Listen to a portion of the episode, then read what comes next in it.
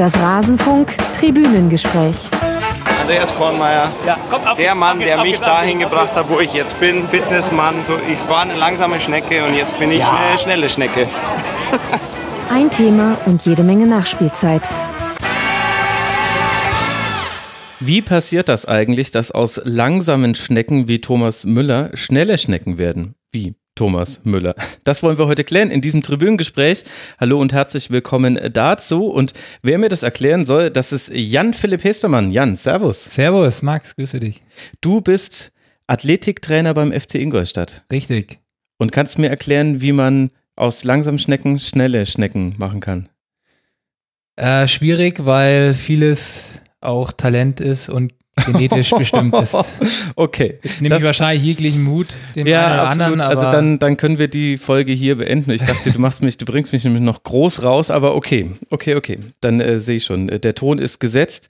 Dann bin ich ja froh, dass ich den Rasenfunk habe als meine Haupteinnahmequelle und mich nicht mehr auf den Profisport konzentrieren muss. Das entlastet mich in vielerlei Hinsicht. Warum kann ich mich auf den Rasenfunk konzentrieren? Wegen Menschen wie Christoph, André K., Noval, Christoph, Max und dem Supporter, der die Botschaft München ist blau hier platzieren möchte. Dafür herzlichen Dank. Sie alle sind Rasenfunk-Supporter. Wer uns unterstützen möchte, erfährt, wie das geht auf rasenfunk.de slash unterstützen. Und ja, dann könnt ihr auch gegen diesen Obolus, den ihr da entrichtet, irgendwelche gefühlte Wahrheiten mit propagandistischen Fußballnachrichten hier platzieren im Rasenfunk. Meinetwegen. Also danke für euren Support. Wir wollen heute über das Thema der Athletiktrainer sprechen, äh, wie man eigentlich Athletiktrainer wird und was das für eine Bedeutung im Fußball hat. Äh, Ist so eines der Tribünengespräche. Ich habe sowas schon mal zur Spielanalyse gemacht. Ich habe schon mal was über die Ausbildung der Fußballtrainer gemacht. Wie wird man eigentlich Bundesliga-Trainer? Heute ist die Frage, und damit würde ich gerne einsteigen, wie wird man denn eigentlich Athletiktrainer oder ist das überhaupt der richtige Begriff? Man findet ja auch noch Fitnesscoach, Konditionstrainer, Athletiktrainer. Ja, ist richtig. Äh, Der Begriff ist äh, weit gedehnt, würde ich sagen. Und aber ich denke, Athletiktrainer trifft es ganz gut. Mhm. Weil letztendlich geht es ja um, den, um die athletischen Aspekte ähm, des Sports und darunter fallen ja dann eben Sachen wie Ausdauer, Schnelligkeit, Kraft. Mhm. Beweglichkeit, Koordination etc. Und deswegen finde ich Athletiktrainer insgesamt, äh, glaube ich, sehr zutreffend. Klingt auf jeden Fall am besten. Und wie wird man jetzt Athletiktrainer? Wie bist du beim FC Ingolstadt gelandet? Darf ich ausholen oder Ja, na klar, hier im Rasenfunk. haben wir also, genügend Zeit? Ja, fang ruhig beim Urknall an. ja also erst, zum, oder erst einmal habe ich das Ganze natürlich studiert. Also ich bin Sportlehrer im freien Beruf, habe an der TU München studiert und wie der Begriff im Endeffekt schon da drin ist, äh, Sportlehrer, äh, bin ich dann natürlich äh, auch einer Lehrtätigkeit nachgegangen. Neben dem Studium dann in diversen Fußballcamps und so weiter und dann später eben erstmal als Sportlehrer an der Schule. Mhm. Und hattest, hattest du noch ein zweites Fach? Nur Sport geht ja nicht, oder? Doch, in dem Fall schon, Ach, verrückt. weil Sportlehrer im freien Beruf ist äh, ein nicht akademischer Studiengang und Okay. dementsprechend brauchte man dort kein Zweitfach, um an der Schule arbeiten zu können, zumindest in Bayern. Mhm. aber meines Wissens auch in anderen Bundesländern mittlerweile und äh, somit äh, konnte ich als äh, reiner Fachlehrer dann eben auch an der Schule in Bayern oder ja doch an allen Schultypen vor allen Dingen auch arbeiten. Ja. Oh, das ist ja ein Traum. Nur einen Ball reinwerfen und sagen, ja, heute machen wir Fußball. Da, da muss man ja gar nicht mehr so das Alibi, Bio oder Erdkunde noch dazu studieren. Das ist der eigene Anspruch, den man dann hat, wie man die Stunde gestaltet. ja, ja, ja, ja, ja. Ich polemisiere ja, Ja. nur. Aber gut, dann bin ich ja im Endeffekt äh, über die Schiene eben auch äh, nach Ingolstadt gekommen, weil mein damaliger Fußballschulenleiter eben auch zeitgleich Trainer der zweiten Mannschaft des FC Ingolstadt war Mhm. und er mich dann gefragt habe, ob ich mir vorstellen könnte, eben in dem Bereich Athletik bei ihm Mhm. mitzuarbeiten, weil damals gab es das in der Form noch nicht. Es gab Wann zwar war das? jemanden, das war 2011 Okay. und äh, bin dann ab der Saison 2011, 2012 letztendlich eingestiegen. Mhm. Erstmal freiberuflich, äh, auch nur mit zwei Mannschaften im Nachwuchsbereich. Der Nachwuchsbereich damals beim FC Ingolstadt lag oder war noch im, im Kommen, also es ging damals erst los. Mhm. Und ich war quasi dann von der ja, U17 bis zur U21 im Athletikbereich Bereich für den Verein tätig. Aber wie kamst du denn dazu überhaupt Sportlehrer werden zu wollen? Also ich nehme mal an, dass du immer gerne Sport gemacht hast. Das würde ich jetzt mal voraussetzen. Aber wie kam es zu dieser ersten Entscheidung und dass es dann jetzt bis zum FC Ingolstadt geführt hat, das ist ja eher dann so eine Aneinanderreihung von verschiedenen Zufällen und glücklichen Fügungen, zumindest ja. hoffentlich glückliche Fügungen. Du wirkst ja. recht zufrieden. Ja. Aber wie kam das, dass du, dass du Sportlehrer werden wolltest?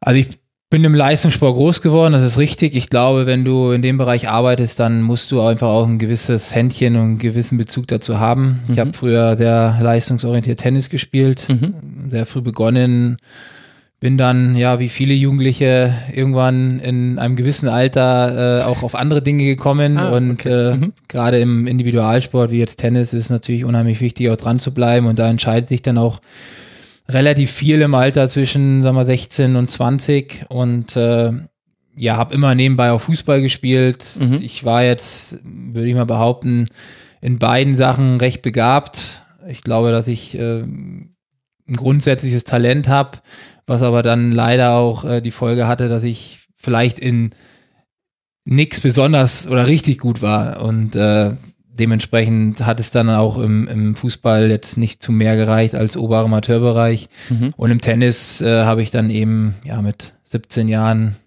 meinen Schläger sozusagen an den Nagel gehängt. Im Nachhinein vielleicht ein bisschen schade, weil ich glaube, dass ich da ein gewisses Talent dann doch gehabt hätte, um vielleicht auch damit Geld zu verdienen. Aber ich bereue die Entscheidung nicht. Es war damals so und äh, ich habe dann äh, eine Ausbildung zum Versicherungskaufmann gemacht, also ah, ganz okay. anderes auch, äh, im Büro gearbeitet. Mhm. Und wie Aber war das? Es war gut, vor allen Dingen deswegen gut, weil ich dann eben auch herausgefunden habe, was ich nicht möchte, nämlich im Büro sitzen. ja. Und bin aber sehr dankbar für die Ausbildung, gerade auch äh, für die gute Führung meiner beiden ähm, Chefs damals. Hab da viel mitgenommen, viel gelernt, was mir auch jetzt äh, definitiv hilft mhm. in meinem Job, weil du eben doch auch viele Trainings hast, wo du vor Gruppen stehen musst, etc. Und äh, das habe ich definitiv da mitgenommen, dass ich mhm. das jetzt, glaube ich, auch ganz gut umsetzen konnte oder kann. Und bin dann eben direkt nach der Ausbildung im Prinzip äh, ja nach München gegangen und habe dort angefangen zu studieren. Ja. Okay, und ist das dann auch die Zeit, in der du mal kurz einen Berührungspunkt mit Manuel Baum hattest? Ja, das war allerdings schon nach dem Studium. Okay. Und zwar war Manuel Baum Trainer bei der FT Starnberg 09. Das war mein Verein, bei dem ich hier gespielt habe seit Beginn meiner Zeit in München, mhm. 2005. Und er war der letzte Trainer in Starnberg, von mir jetzt persönlich. Mhm. Und da haben sich unsere Wege gekreuzt, richtig. Und konnte man damals schon sehen, dass Manuel Baum mal vielleicht in der Bundesliga landet? Hatte der schon immer höhere Ambitionen? Manuel Baum war auf jeden Fall ein sehr innovativer Trainer für die damalige Zeit, sage ich jetzt mal. Ist ja noch nicht so lang her, aber er hat doch sehr viel neuen Input reingebracht, auch in das täglich, äh, tägliche Training. Würde ich jetzt nicht sagen, weil wir haben ja nur dreimal die Woche trainiert. Äh, aber das Training war auf jeden Fall anders als das, was man vorher kannte. Ja. ja und man hat deutlich gemerkt, dass der Manu auf jeden Fall jemand ist, der sich sehr viele Gedanken macht, der auch innovativ ist und dass es letztendlich dann zum Bundesliga-Trainer reicht, das konnte man da natürlich nicht erahnen, aber dass er den Weg eingeschlagen hat in die Richtung, in der er jetzt letztendlich auch dann angekommen ist, das konnte man aus meiner Sicht, wenn man sich ein bisschen auskennt und interessiert für den Sport, schon erkennen, ja. Okay, wir wollen aber nicht über Manuel Baum hier sprechen, sondern wie man Athletiktrainer wird und was man dabei macht. Jetzt hast du schon häufiger so Dinge gesagt wie, ja, damals war das noch anders oder man hat damals ja auch noch anders trainiert. Wann war denn zeitlich gesehen dein Sportlehrerstudium und unterscheiden sich die Inhalte, die du damals gelernt hast, wesentlich von dem, wie man jetzt trainiert? Also mein Studium war von 2005 bis 2008 mhm. Und es war letztendlich genau in der Zeit, in der ja generell diese Athletik-Geschichte in den Fußball Einkehr gefunden hat. Mhm. War das über Jürgen Klinsmann mit seinen berühmten Gummibändern oder ist das nur so das plakativste Beispiel? Ja, das wird ja so als Synonym hergenommen. Ja. Und ich denke aber schon, dass in dem Fall der Jürgen Klinsmann das auf jeden Fall publik gemacht hat. Gerade Mhm. auch mit seinen amerikanischen Athletiktrainern Mhm. hat das natürlich dann nochmal äh, größere Wellen geschlagen und man kann schon sagen, dass, glaube ich, ab dem Zeitpunkt äh, ein kleines Umdenken stattgefunden hat, den Bereich etwas mehr zu gewichten. Das würde ich schon sagen, ja. Und ob sich das inhaltlich unterscheidet vom Studium, ich glaube, dass die Inhalte generell ähm, sich jetzt nicht groß verändert haben, nur es wird natürlich immer wieder mit neuen Begrifflichkeiten um sich geschmissen Mhm. Neue ähm, Ideen werden mit ein oder werden auf den Markt gebracht und somit äh, musst du dich ja schon immer wieder auch damit beschäftigen, aber man stellt dann am Ende fest, dass es dann doch oft die gleichen Inhalte sind, nur eben anders verpackt. Ja. Mhm. Und das, wie würdest du das beschreiben? Das, ich könnte mir vorstellen, wenn ich mit jemandem sprechen würde, der 1995 in den Bereich reingekommen ist, dass der mir sagen würde, naja, das, was da 2005 mit Jürgen Klinsmann dann kam, das waren auch eigentlich bekannte Inhalte, nur neu verpackt. Ja, mit Sicherheit. mit Sicherheit, ja. Also, wie würdest du, aber woher kommt das dann, dass dieses ganze Thema Athletik im Fußball, im deutschen Fußball früher vor allem mit Waldläufen stattgefunden hat und mit Ausdauertraining und dass man sich da hervorgetan hat als Trainer, wenn man ein besonderer Schleifer ist. Also ich glaube, Ernst Happel war es, der einfach eine Handvoller Kieselsteine in die Hand genommen hat und dann musstest du als Spieler so, ähm, Runden um den Platz laufen und er hat immer einen Stein fallen lassen und du hast immer nur gehofft, dass seine Hand leer wird. ja. Und das sind quasi Geschichten, die kenne ich jetzt noch, weil die so oft radiert wurden, dass die irgendwann sogar bei mir gelandet sind und ich die im Jahr 2019 zitiere. Woher kommt es denn dann, dass das auf einmal so ein wichtiges Thema wurde? Ja, weil man, glaube ich, gemerkt hat, dass in dem Bereich noch unheimlich viel Potenzial ist, gerade was Mhm. die körperliche Leistungsfähigkeit anbelangt, dass Okay. die anderen Dinge vorher nicht verkehrt waren und dass man auch mit anderen Methoden ans Ziel kommt, das wurde ja dann im Endeffekt gemacht. Und man hat eben gemerkt, dass die Trainingswissenschaft, wenn man sich damit mehr beschäftigt und eben vor allen Dingen sich auch mit Training, was, was ist Training? Hm. Was sind die Auswirkungen von Training? Was passiert im Körper, wenn man sich damit mehr auseinandersetzt, äh, dass man da auf jeden Fall noch große Ressourcen hat. Und ich glaube, dass das der entscheidende Punkt gewesen ist, äh, dass man dann eben auch äh, im Verein oder in größeren Vereinen vor allen Dingen gesagt hat, okay, jetzt macht Sinn, mir von außerhalb ähm, eine Expertenmeinung zu holen, gegebenenfalls auch jemanden einzustellen. Da geht es ja dann noch viel weiter. Irgendwann kam ja noch der Bereich Ernährung und so weiter Mhm. dazu. Ist ja auch nochmal ein Themenkomplex für sich. Und äh, so hat sich das, glaube ich, nach und nach eben dann äh, entwickelt. Und dann muss man natürlich auch sagen, wenn wir schon beim Thema Jürgen Klinsmann und Athletikexperten in den USA sind, ich glaube, dass natürlich in den USA oder ich kann es auch Australien auch sagen, weil mein Bruder dort äh, lebt und arbeitet, letztendlich wachsen die dort damit auf. Da gehört sag ich Okay. mal, der Athletikbereich oder Fit, die Fitnessszene ein, Stück weit einfach dazu zum Leben. Ja, da Mhm. hat äh, gefühlt jeder dann auch einen Personal Trainer Okay. ja, und deswegen sind die da in dem Bereich sicherlich schon immer etwas voraus gewesen. Aber ich finde, dass wir gerade hier in Deutschland ähm, doch sehr uns dem Bereich annähern und äh, dass, dass die ja, dass da unheimlich ähm, viel Offenheit mittlerweile ist, äh, was den Bereich angeht. Mhm. Also war das so ein bisschen eine Folge der Verwissenschaftlichung des äh, Fußballs, die ja auch mit, mit Trainingsmethoden einhergeht, aber auch mit der besseren Messbarkeit von vielen Dingen, dass man viele Dinge zum ersten Mal gesehen hat, schwarz auf weiß, Laufleistungen, Herzraten, ähm, Blutwerte, die berühmten Laktattests. Also irgendwann Mhm. musste mal das nochmal erklärt werden im Kicker. Was ist ein Laktattest? Damals hat man auch noch den Kicker gelesen. Ja. Und heutzutage ist es schon wieder, fast schon wieder Schnee von gestern. Und so kam dann der Athletikbereich auch rein. Erklär mir mal, was lernt man denn in der Ausbildung zum Sportlehrer? Also wie viel von dem, was du jetzt in deinem Job brauchst, hast du damals im Studium dir erarbeitet? Also zum, zuerst einmal ist das äh, Studium sehr praxisorientiert gewesen. Du musstest halt in allen Bereichen auch deine Prüfung ablegen. Äh, Was sind alle die Bereiche? Sportarten, Ballspiel, Sportarten, Leichtathletik, Schwimmen, Mhm. äh, Skifahren und ähm, dann eben noch die ganzen Theoriefächer dazu oder auch dann die eben entsprechende Theorie. Mhm. Das heißt, die ersten drei Semester waren im Prinzip nur praxisbezogen und du hast unheimlich viel Sport gemacht oder Mhm. trainiert Was ich auch gut finde, weil du dann einfach eben auch weißt, was du da machst und wie sich das anfühlt. Ne? Also ich glaube, das ist auch ganz, ganz wichtig. Und dann der zweite Teil des Studiums ging dann in die Lehrschiene. Ne? Unheimlich viel vor der Gruppe stehen, ähm, Stunden vorbereiten, halten, analysieren. Hm. In den Schulen selber auch schon Unterricht geben ab einem gewissen Zeitpunkt. Äh, ja, da merkt man dann auch sehr schnell, ob man eben dafür geeignet ist, weil ich glaube, dass das eben auch nicht jedermann kann. Das mhm. ist wie auch in anderen Bereichen. Ja. Brauchst du ein gewisses Talent auch, glaube ich, um Dinge zu vermitteln. Das mhm. ist ganz wichtig.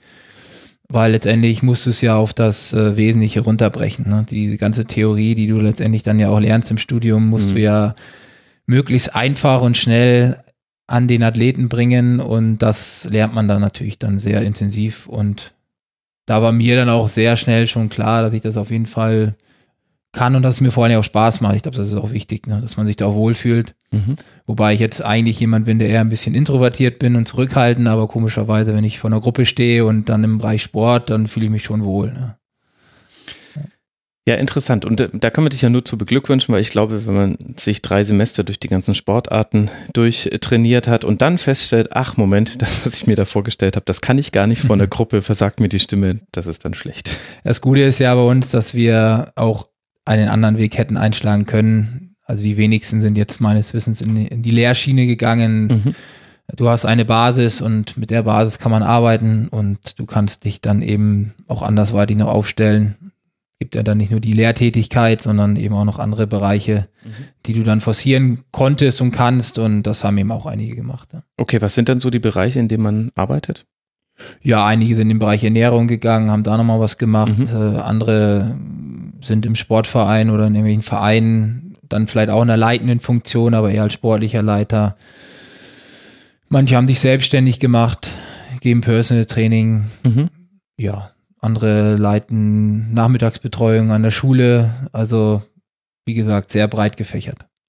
Würdest du mir zustimmen, wenn ich sage, in den letzten Jahren hat dieser Fitnesstrend in Deutschland auch so richtig Einzug gehalten. Also gefühlt sieht man überall irgendwelche Gyms und man sieht äh, Personal Coaches und ich weiß jetzt gar nicht, wie viele Abarten von Yoga und Pilates es jetzt schon gibt, die man machen kann und die auch tatsächlich anscheinend von irgendwelchen Leuten gemacht werden. Mhm. Ich könnte jetzt sagen, ja, aber die Frage habe ich mir schon mal gestellt. Das Interessante daran ist ja, ich weiß ja nicht, wie es vor zehn, ja doch, vor zehn Jahren schon, aber vor 20, 30 Jahren war. Mhm. Ich glaube, dass es insgesamt durch den, durch die mediale Wucht einfach viel präsenter alles geworden ist. Ich glaube, mhm. dass die Menschen schon immer Sport gemacht haben und äh, Leute auch schon immer auf Ernährung geachtet haben, aber es war noch nie so präsent, wie es jetzt gerade ist. Und ich glaube, dass dadurch der Eindruck natürlich entsteht, dass diese in Anführungsstrichen Fitnessbranche äh, boomt und so weiter. Ja, womöglich ist es so, dass die Anzahl der Mitglieder in den Studios deutlich höher sind als noch vor einigen Jahren, aber ähm, ich glaube, dass ähm, ja, der Sport generell ja immer irgendwie präsent ist und das mal wird es weniger, mal wird es mehr werden. Also würde ich jetzt so nicht unterstreichen, aber. Mhm.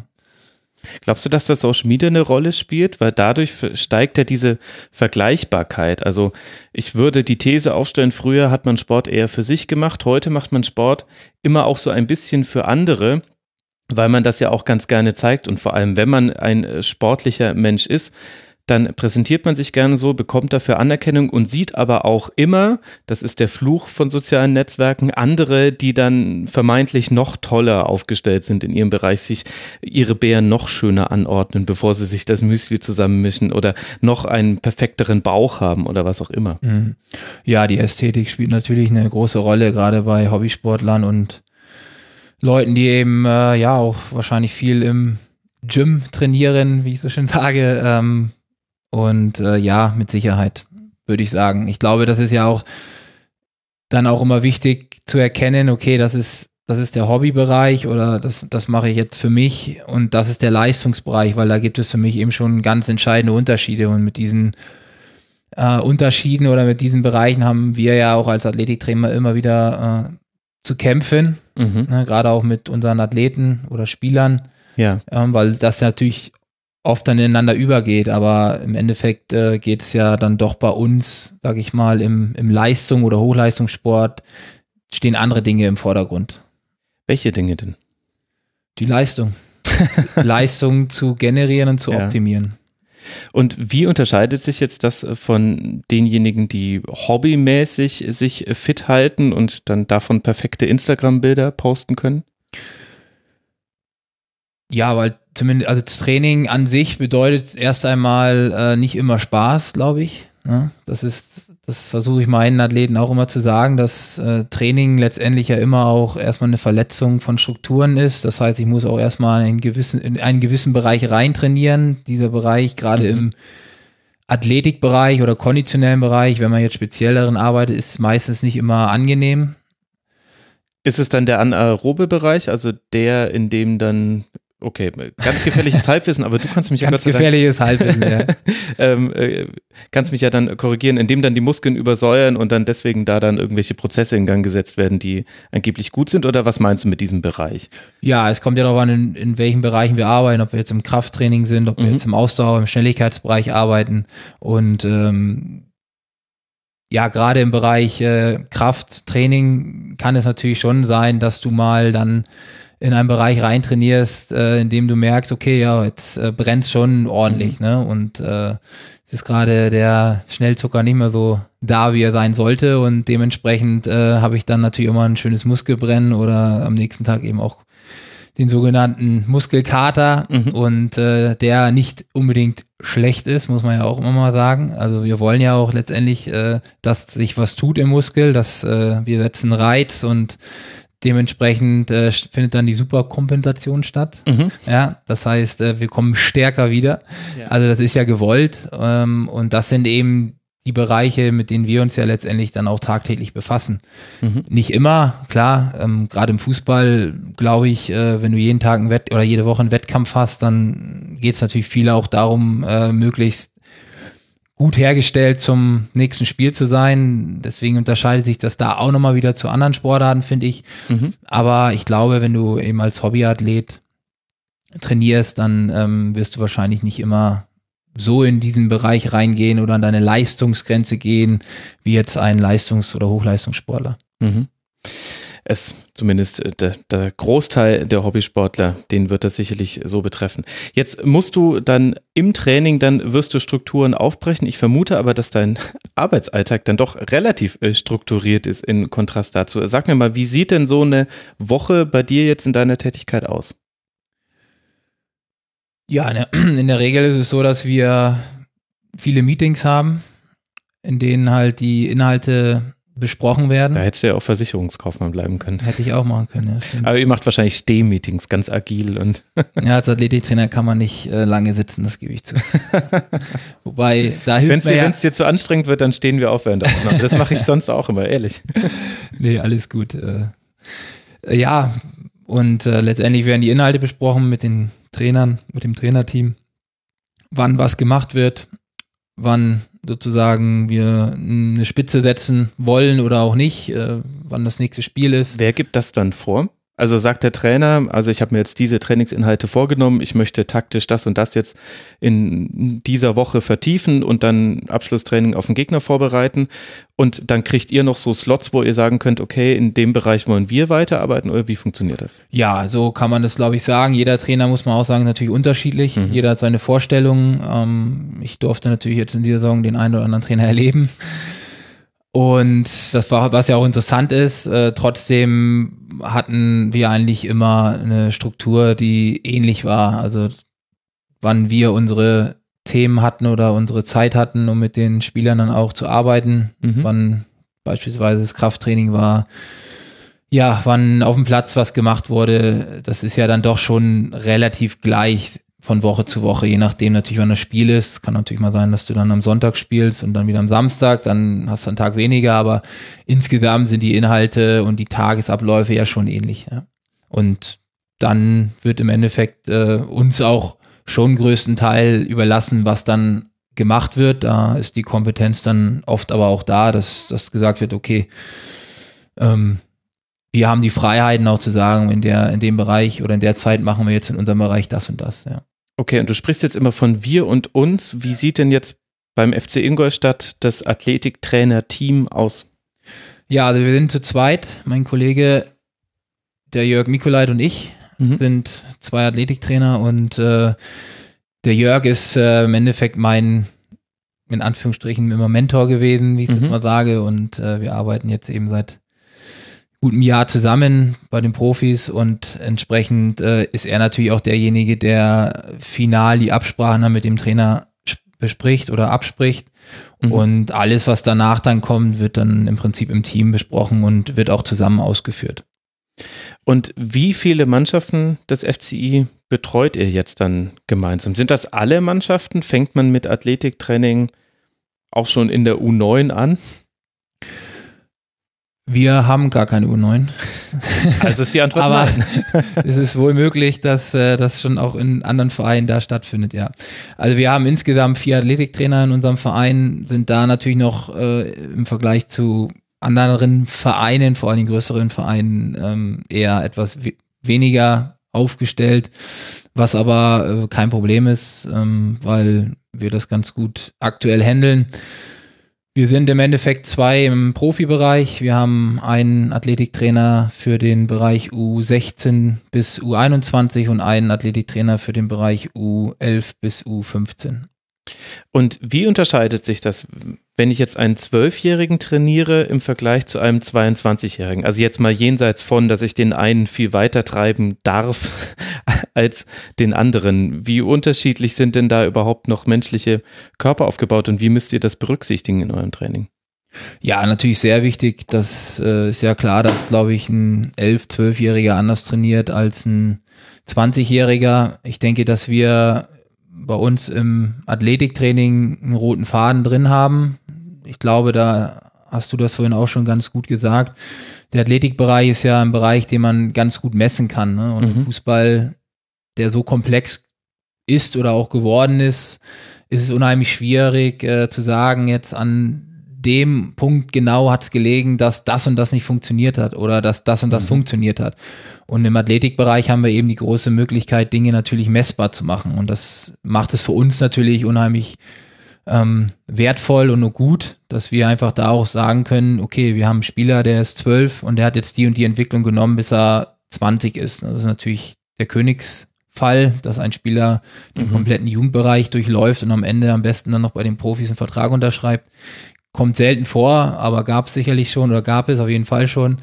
Ähm, aber um auf deine Frage zurückzukommen, ähm, wir, haben, wir haben ein Konzept, an, diesem Konzept wird sich orientiert und wird dann dementsprechend altersgerecht angepasst. Ne? Das jetzt Und was steht in so einem Konzept drin? ja, wenn ich jetzt mal das Krafttraining nehme, was bei uns äh, schon ein sehr wichtiger Inha Inhalt ist, äh, Mhm. gerade das Langhanteltraining, ähm, noch spezieller jetzt äh, geht es um Basics wie Kniebeuge erlernen, dann ist das natürlich im Bereich U11 bis U14 erstmal Grundvoraussetzung, dass der eine saubere Ja. Kniebeuge erlernt. Äh, Okay, das muss man tatsächlich lernen, eine Kniebeuge. Macht man das so falsch? das sollte angeleitet werden, ja. Okay. Mhm. Also ich sag's mal so, du, jeder Mensch konnte das mal, als er Okay. nämlich klein war oder ein Baby war Ja. oder als er das Laufen gelernt hat. Und äh, aber mit der Zeit äh, nimmt natürlich dann ja gewisse motorische Fähigkeiten auch ab und Ja. Bewe der Bewegungsradius Aha. wird etwas äh, Jeder, der kleiner. Kinder hat, weiß, wovon wir sprechen. Genau. Ja, Und okay. äh, von daher, jeder hat es schon mal gemacht, aber ja, du musstest oder solltest es auf jeden Fall anlernen, ja. Okay, also da steht dann, das, das war jetzt eben so ein Beispiel, das steht dann in diesem äh, Konzept drin. Aber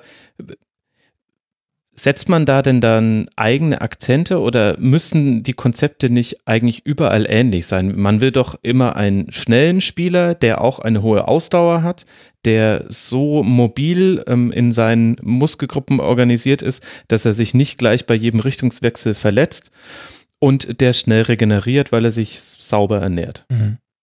Ja, das wäre der Optimalfall. Ne?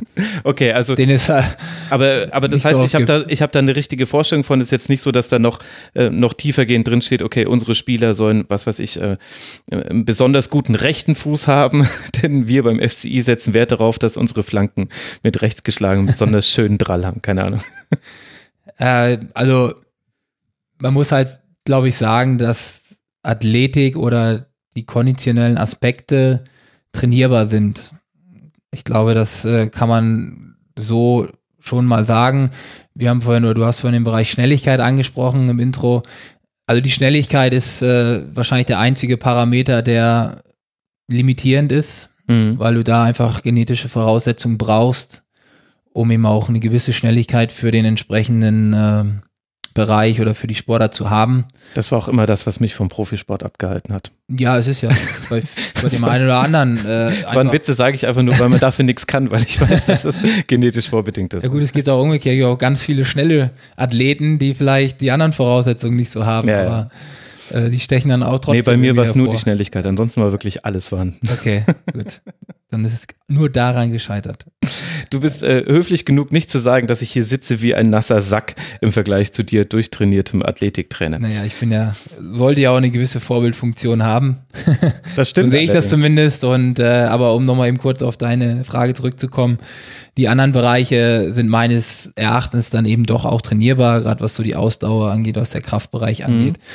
Und ähm, da kann jeder im Prinzip äh, was machen und sich auch entwickeln. Trotzdem ist natürlich auch äh, körperliche Leistungsfähigkeit äh, hat auch gewisses, auch mit gewissem Talent zu tun. Mhm. Ja, ähm, wie ich eben schon sagte, gerade so im Bereich Schnelligkeit. Und ähm, ja, aber dafür gibt's ja auch entsprechende Testings, um dann herauszufinden, ähm, wo die Stärken und Schwächen liegen. ne? Das finde ich einen ganz interessanten Bereich, weil du hast es ja angesprochen, ihr habt, ihr könnt sehr viele Dinge vermessen und im Idealfall könnt ihr einen Spieler begleiten von einem sehr jungen Alter bis in den Profibereich und könnt dann könnt dann in euren Daten sehen, wie derjenige sich entwickelt hat. Jetzt sprechen wir ja aber, aber auch über eine Phase im Leben eines Menschen, in dem sich sehr, sehr viel mit dem Körper verändert. Die Pubertät kommt, Wachstumsschübe, ganz unterschiedliche Dinge. Ich würde mal vermuten, dass die normale Kurve von solchen Messdaten, wenn wir dann in einem Bereich wie zum Beispiel Ausdauer gehen, dass die nicht unbedingt normal äh, ansteigend verläuft, sondern dass es da viele Hügel gibt.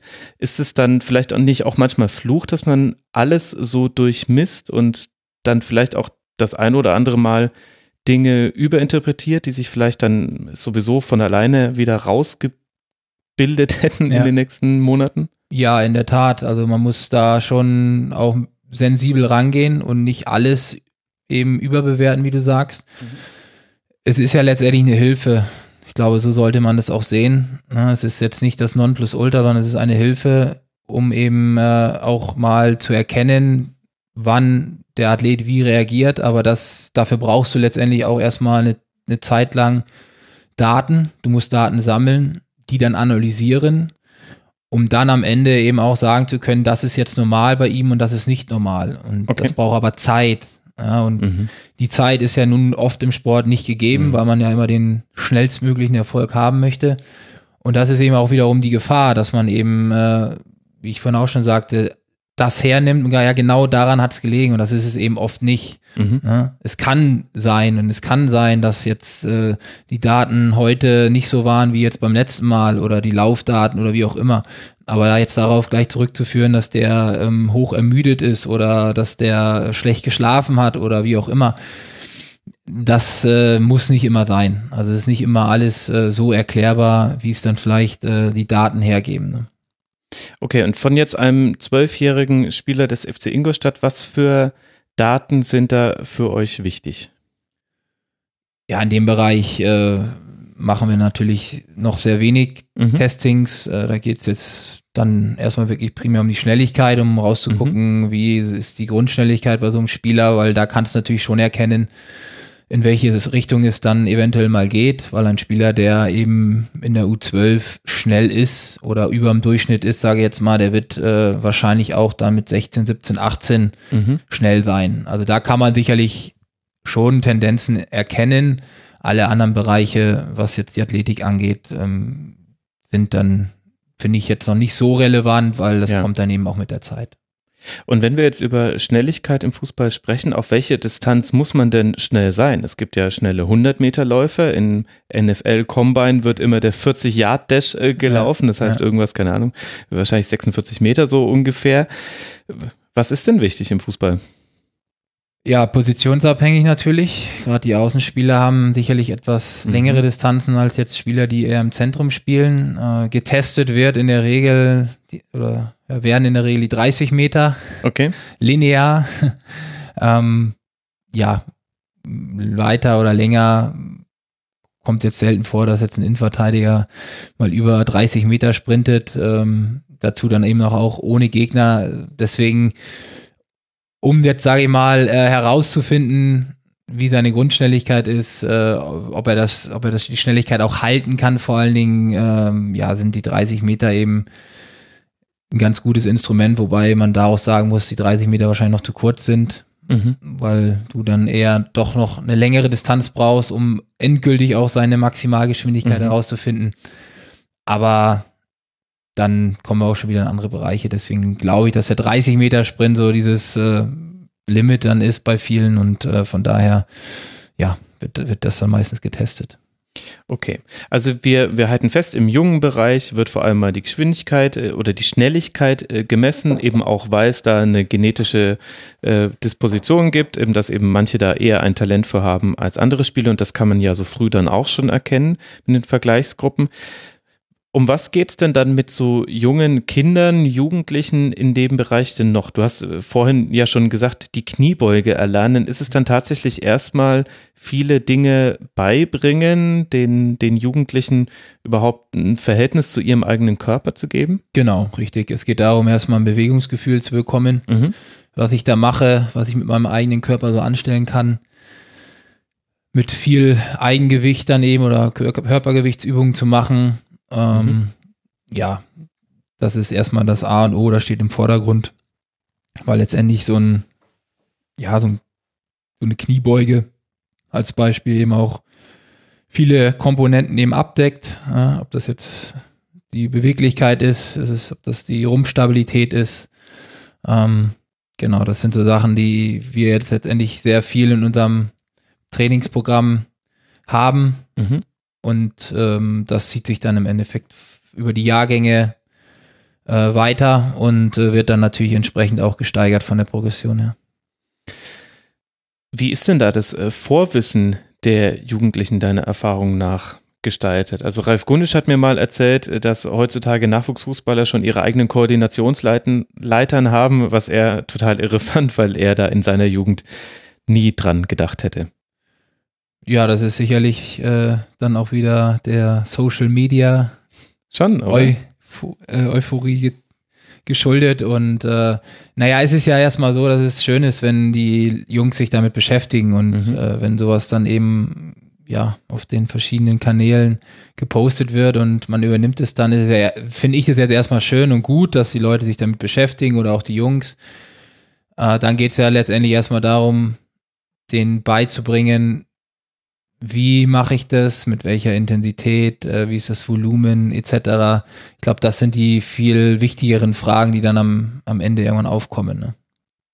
Und würdest du sagen, dass äh, Jugendliche heutzutage sich mehr mit diesen Themen auseinandersetzen oder ist es jetzt vielleicht auch dieser, dieser Effekt, äh, dass es jemand wie ich einfach mehr halt mitbekommt über soziale Netzwerke? Es gab ja vielleicht früher auch schon sportbegeisterte Jugendliche, die kannte ich halt dann bloß nicht. Ja, ich glaube schon, dass du insgesamt mehr mitbekommst. Mhm. Ja. Und ähm, dass es sicherlich auch manchmal ein gewisser Trend ist, Dinge dann eben zu machen.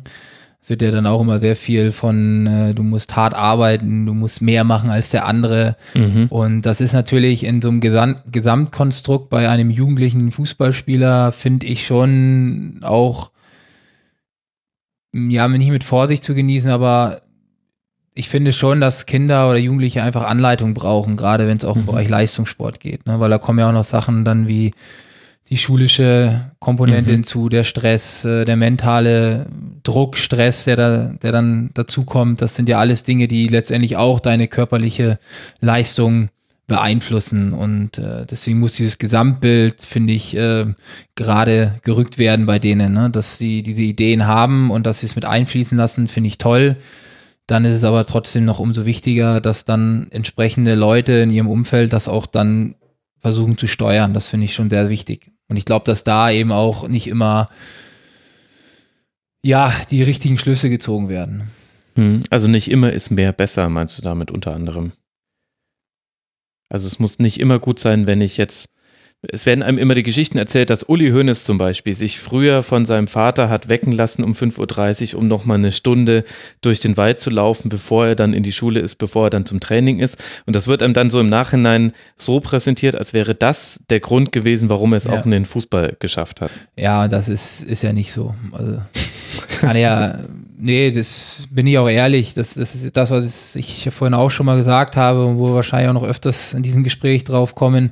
Es gibt nicht diese eine Komponente. Man sucht danach, gerade im Sport. Ja. Mhm. Man, jeder Mensch sucht ja irgendwie nach irgendwas, ja, das ist es und das mache ich jetzt anders und dann habe ich Erfolg. Und leider ist es eben gerade im, im Leistungssport nicht so, weil da gibt es so viele Komponenten, die einfach passen müssen. Und ja. wenn das nicht der Fall ist, wenn da nur ein oder zwei Sachen vielleicht nicht so in die richtige, dann gerade umso höher du kommst, äh, da spielen dann doch wenige Prozentpunkte eine Rolle.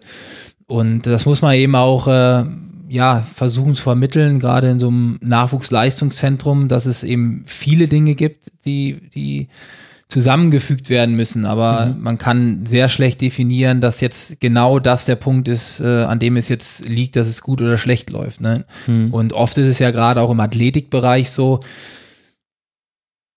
das, was da gemacht wird, ist ja kein Gesundheitssport, sondern Leistungssport. Und mhm. Leistungssport ist nun mal eben oft auch mit Risiken verbunden, gerade dann auch hinten raus, wenn man eben länger mhm. spielt oder länger seine Sportart ausübt und womöglich eben auch dann nach der Karriere mit äh, entsprechenden Nachwirkungen. Und äh, deswegen ist es ja noch umso wichtiger, eben auch zu vermitteln, dass die Dinge drumherum wichtig sind, dass man die früh genug eben auch lernt als Routine. Mhm. Und letztendlich ist ein Athletiktraining in erster Linie auch oder in erster Linie Präventionstraining, äh, um im besten Fall eben auch deine ähm, Karriere zu verlängern, sage ich jetzt mal ganz salopp. Ja. Und das kannst du natürlich mhm. schon sehr früh in den Leistungszentren vermitteln. Und das ist schwierig, weil natürlich viele mitreden und dann eben auch viele mhm. externe. Und du hast ja auch dann immer wieder mit, mit äh, externen sagen wir mal, Personal Trainern zu tun, weil der Spieler sich dann eventuell noch einen Personal Trainer nimmt, mhm. obwohl er eigentlich eine Sechs-Tage-Woche hat, einen Tag frei, dann wird an dem freien Tag vielleicht nochmal was gemacht, wo du dann aber eigentlich sagst, naja gut, wenn du jetzt mit deinem Personal Trainer trainierst, gut, dann hätten wir auch trainieren können. Ja? Also der Tag frei hat schon einen Grund. Mhm. Und das meine ich halt, da prasselt natürlich dann auch sehr viel ein auf den, auf den Athleten. Und da muss man dann eben, finde ich, gucken, dass das Gesamtbild dann eben auch äh, passt und den Jungs entsprechende Hinweise auch geben. Da befindest du dich ja auch ständig in diesem Spannungsfeld zwischen Ehrgeiz, also du hast es mit Leistungssportlern zu tun, die sind per se, sollten die schon mal erstmal ehrgeizig sein, sonst wird man vermutlich auch nicht Leistungssportler und auch dem, dem Willen, etwas zu schaffen. Also jeder hat das große Ziel, nämlich den Profifußball jetzt in dem Bereich. Und gleichzeitig hast du ja aber als andere Komponente eben Dinge, die du jetzt gerade gesagt hast. Äh, das, das Leben außenrum, die, das Verhältnis zum eigenen Körper. Man darf auch über gewisse Grenzen, sollte man einfach auch nicht hinausgehen, um nicht Raubbau am eigenen Körper zu betreiben. Wie wichtig ist denn das schon in diesem jungen, also wenn wir jetzt über mal junge Spieler im Alter von 13, 14, 15 Jahren sprechen, ist es da auch schon so relevant, dieses Beispiel jetzt mit den persönlichen Personal Coaches, tritt es auch schon in diesem Alter auf? Nicht speziell im Athletikbereich, aber ich habe das jetzt schon erlebt, dass Spieler in dem Bereich auf jeden Fall ihren Individualtrainer haben, was Technik angeht. Okay. Das schon körperlich oder athletisch äh, bin ich damit jetzt noch nicht konfrontiert worden. Dann doch eher im Profibereich. Okay, das heißt, die, die vielleicht auch wichtigere Phase für die Athletik ist dann, in dieser Jugend werden eher Grundlagen gelegt, man erklärt viel, man, man achtet darauf, dass, dass äh, die Spieler und ich meine, du hast jetzt nur männliche, aber ja auch Spielerinnen, dass die, dass die Übungen richtig ausführen. Vermutlich wird da auch viel über so Dinge wie Aufwärmen und so weiter gesprochen, über die Bedeutung davon. Da würde ich gerne später mit dir auch nochmal tiefer reingehen. Wann, wann wird es denn dann richtig wichtig, athletisch ähm, Muskeln, Kraft, Masse aufzubauen. Also man sieht ja immer wieder, dass Amateurspieler ihren Profivertrag bekommen, da sind sie ein dünnes Hemd hm. und dann siehst du die ein Dreivierteljahr später wieder und denkst dir, was ist denn mit dir passiert? Also was, mhm. was hat man dir denn in dein Müsli getan? Ja, ja also ich denke, dass ab dem Bereich U16, mhm. Ne, also da geht es jetzt bei uns auch dann los mit Krafttraining, mit entsprechenden Leistungskrafttraining, wie wir es dann auch nennen, mhm.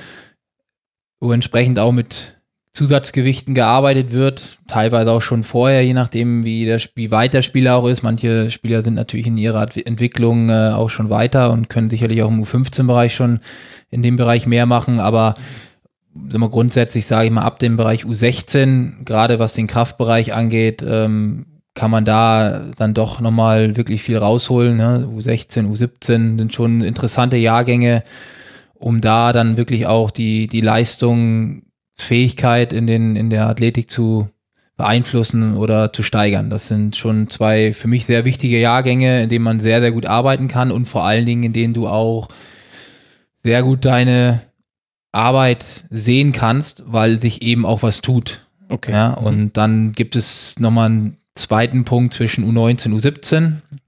Mhm. Gerade Spieler, die eben aus der U19, äh, Entschuldigung, U19, U21, Mhm. dass Spieler, die eben von der U19 in die U21 kommen, dass die dann gewisse Zeit brauchen auch, um sich anzupassen, weil meistens die U1 oder bei uns ist es so, aber bei den anderen NLZs äh, meines Wissens ja ähnlich, ähm, dann unter Profibedingungen auch schon trainieren, eben das Trainingsvolumen in der Regel etwas höher ist und dass da dann in den ersten drei Monaten auch nochmal ein riesen Schritt vollzogen wird, wenn ein U19-Spieler dann in den Herrenbereich tritt oder eben in die U21 oder eben, wie du gerade sagtest, äh, seinen Profivertrag unterschreibt Mhm. und dann auf einmal bei der bei den Profis äh, dabei ist, dass da im Endeffekt dann nochmal noch mal was deutlich vorangeht, ja. Und laufen da dann die Spieler einfach im normalen Trainingsbetrieb mit und dadurch kommen sie dann, packen sie sich das drauf, was körperlich vorher noch gefehlt hat? Oder gibt es da ein, heute würde man sagen, Onboarding? Individualisierung, Ja, Ja, auch das- schön. äh, auch ein Wort, was man immer wieder hört. Ja, also in der Regel passen sie sich natürlich dann an Mhm. durch das tägliche Training, weil es ist ja dann schon mal für, für den Athleten oder für den Spieler ein zusätzlicher Reiz. Wenn er vorher viermal die Woche trainiert hat als Beispiel und jetzt auf einmal sechs bis sieben Mal, dann ist es ja eben auch schon mal äh, ein deutliches äh, erhöhtes Trainingsvolumen und zusätzlich äh, hab, haben wir dann schon auch mit den Spielern nochmal Einheiten, in denen gerade athletisch eventuell dann nochmal mehr gearbeitet wird. Ja. Aber das ist, äh, wie gesagt, auch nicht immer gleich, sondern jeder Mensch ist individuell und verschieden und der eine äh, ist da vielleicht schon weiter als der andere und da muss man dann eben schon auch entsprechend dann gucken, wie man das anpasst. Hm. Und äh, wenn wir auch immer von Individualität reden, letztendlich haben wir schon gewisse Vorgaben oder gewisse Trainingsinhalte, die wir immer wieder abrufen. Hm. Und entscheidend ist für mich dann letztendlich, wenn der Spieler mit seinen, beispielsweise im Krafttraining, mit seinen Gewichten arbeiten, dann ist das ja auch die Individualität, die wir haben wollen. Ne? Die, wir reden immer von der Individualität im Mannschaftssport. Ja, das heißt jetzt für mich nicht, dass der jetzt äh, was komplett anderes macht, sondern es machen schon alle die Basics, die gleichen Ja. Übungen, sage ich jetzt mal, aber dann jeder in seinem Bereich. Und äh, das ist ja dann für mich auch individualisieren. Das heißt jetzt nicht, dass der eine komplett andere Übung oder ein komplett anderes Programm machen muss. Und ähm, das ist, glaube ich, auch nochmal wichtig zu sagen. Ne? Das ist im Mannschaftssport immer sehr schwierig, dieses äh, Individualisieren Mhm. von Athleten, von Spielern, äh, weil dann doch oft gesagt wird, ja, aber die machen ja alles Gleiche. Und so, nee, die machen nicht alles Gleiche. Jeder arbeitet in seinen Intensitätsbereichen. Und das ist letztendlich die Individualisierung. Ne? Mhm. Und jetzt haben wir schon äh, ganz viel über, über Athletik im Fußball gesprochen und das Wort Ball ist noch nie gefallen. Nicht mal Ja. Medizinball. Nicht mal Medizinball. ja, das stimmt. Wie kann man das denn miteinander verbinden? Athletik ist ja nur der eine Teil. Naja, du redest jetzt ja mit dem Athletiktrainer. Dementsprechend äh, ist die Ich Gewichtung ja gerade äh, meinerseits äh, dem Bereich äh, fokussiert. Und äh, Aber machst Aber du schön- Übungen zum Beispiel mit Bällen? Also ist das, ist das wichtig in eurer Arbeit? Kann man das irgendwie miteinander verbinden? ja, das kann man verbinden, speziell auch im Jugendbereich. Mhm. Trotzdem bin eigentlich froh, dass du mir die Frage stellst, weil ich das dann, glaube ich, auch mal klarstellen kann, Sehr gut. dass der Athletikbereich ein Puzzleteil im Gesamten ist Mhm. und auch nicht größer ist als beispielsweise der medizinische Bereich, der Ernährungsbereich, der, der mentale Bereich, sondern wir sind letztendlich Zuarbeiter oder Zubringer für die für das Hauptthema und das ist der Ball, der Fußball, darum geht's am Ende. Mhm. Und äh, das ist für mich auch wichtig, dass das im Vordergrund steht, ja. Dass der Fußball im Vordergrund steht, dass die Platzeinheiten auch im, im Nachwuchsbereich, dass die, ich sag jetzt mal, Vorrang haben, mhm. wobei ich eben auch der Meinung bin, dass das jetzt nicht kollidieren muss, weil Athletiktraining oder gerade auch vorbereitende und nachbereitende Maßnahmen ja entsprechend dann eben auch vorher oder nachher stattfinden sollten mhm. und das eigentliche Fußballtraining ja gar nicht äh, beeinflussen sollten. Das ist meine Meinung. Und wir sollten uns natürlich auch nicht wichtiger nehmen, äh, als wir letztendlich sind, sondern wir sind eben in diesem Konstrukt äh, ein, ein Teil des Ganzen. Und klar, umso mehr Fachleute du von diesem Bereich hast, mhm. umso mehr Leute sich darüber unterhalten, umso gefühlt wichtiger ist es für dich ja auch. Aber das ist es meistens eben nicht. Und da muss man vielleicht selber auch immer wieder mal sagen, okay, passt schon. Ja, wir werden jetzt hier gerade zu wissenschaftlich. Mhm. Wir müssen es einfach runterbrechen. Wir müssen die Daten und die Analysen einfach dem Trainer vorlegen. Und äh, wir reden ja letztendlich dann auch, wenn wir auf dem Platz sind, mit den Spielern von ja, zwischen 20 und 40 Minuten, das ist aber dann auch schon viel, äh, mhm. die wir dann auf dem Platz teilweise mit den Spielern haben.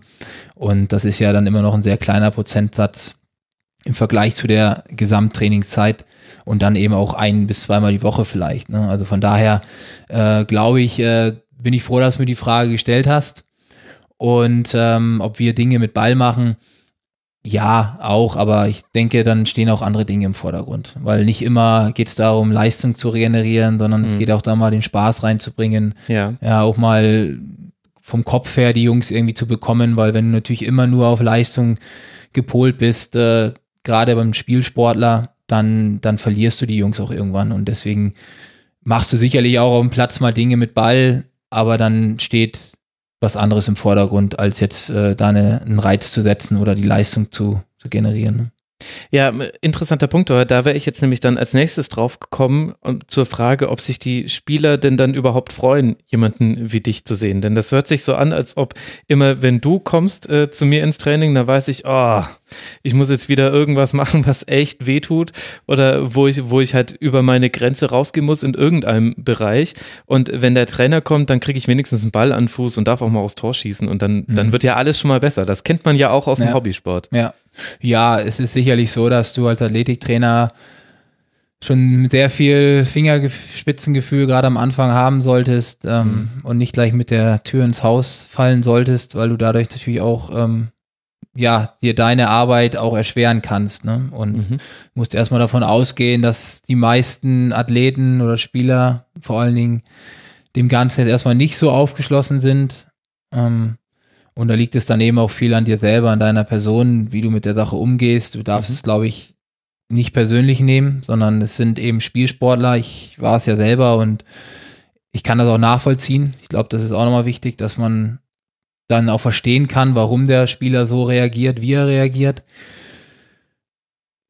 Aber es ist natürlich auch so, dass es die Herausforderung ist, ne? deine Inhalte die Dinge, die du gerne vermitteln möchtest, dann doch an den Mann zu bringen. Und, ähm und es kann ja auch nicht immer alles Spaß machen im Leben. Also klar kannst du versuchen, immer mal wieder auch spaßigere Übungen einzustreuen und die Leute sollen ja, also das Mentale spielt ja eine Rolle, aber andererseits kann ja nicht immer alles eitel Sonnenschein sein. Man ist ja für ein Ziel da und im Fußball auf dem Feld gehört es ja auch dazu, dass man sich im Spiel auch mal bei einem 0 zu 3 im November bei drei Grad und Nieselregen muss man ja auch trotzdem zu Ende spielen.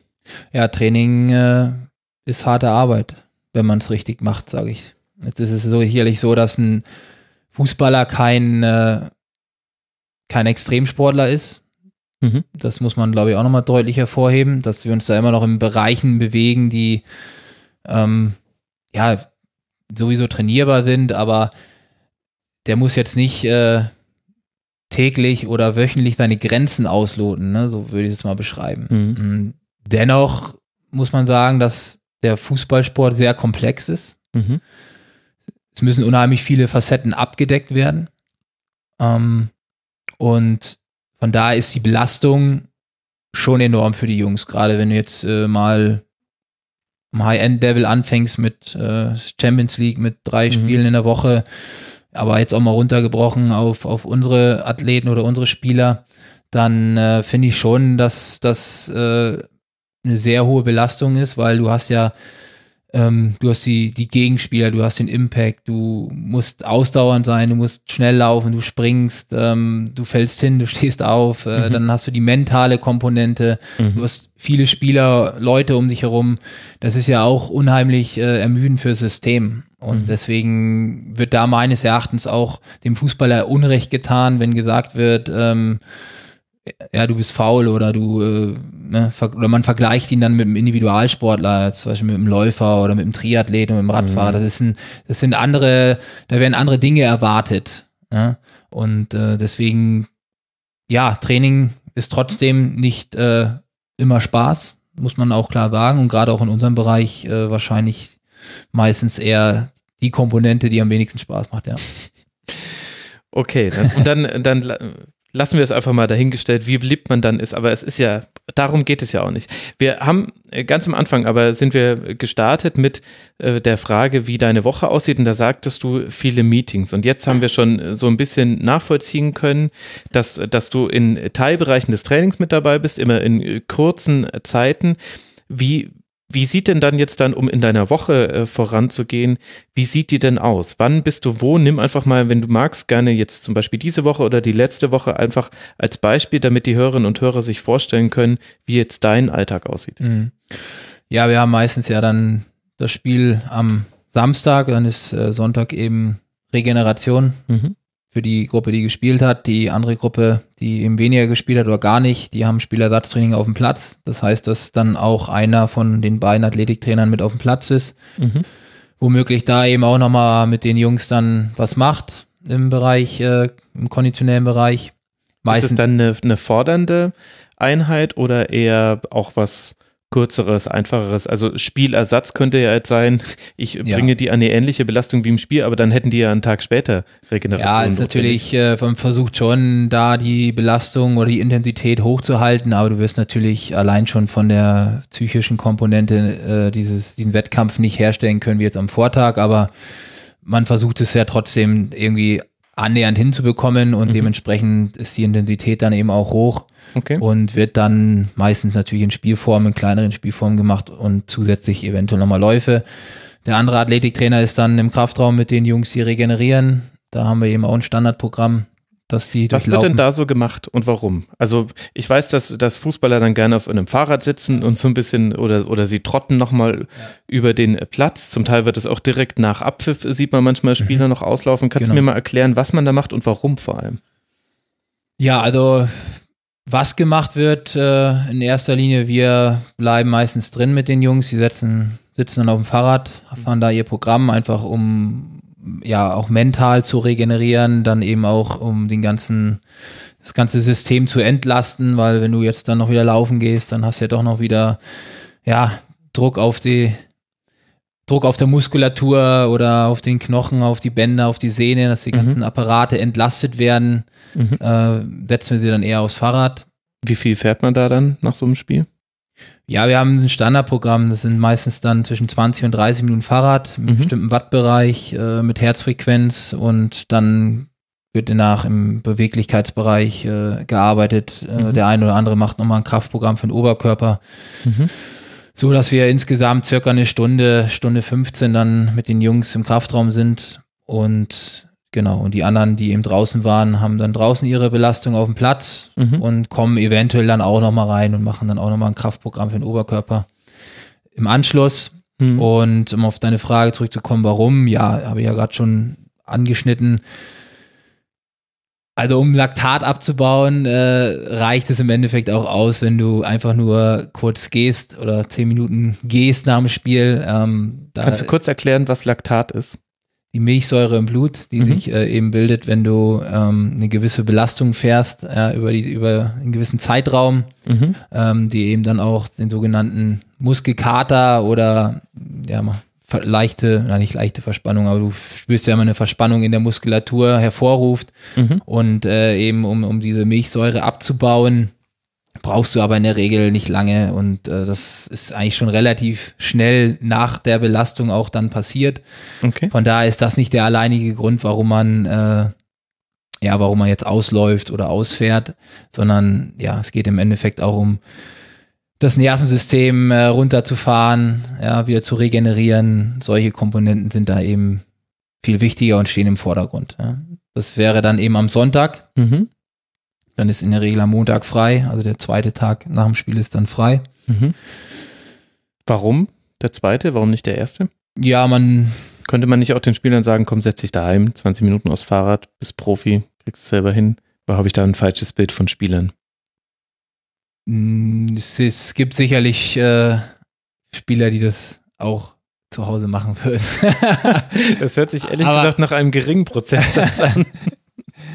ja, es findet ja dann nicht nur das Training statt, es ist ja dann meistens auch nochmal eine Videoanalyse Okay. vorm Mhm. Training mit allen gemeinsam und äh, es ist letztendlich so dies, dieser Abschluss der Woche und deswegen, ja, finde ich, äh, ist es dann auch gut, wenn die Jungs dann alle beisammen sind, Mhm. sowohl im Sieg als auch bei einer Niederlage, Mhm. dass man eben dann auch nochmal gemeinsam das ganze Revue passieren lässt. Ich glaube, das gehört auch dazu. Mhm.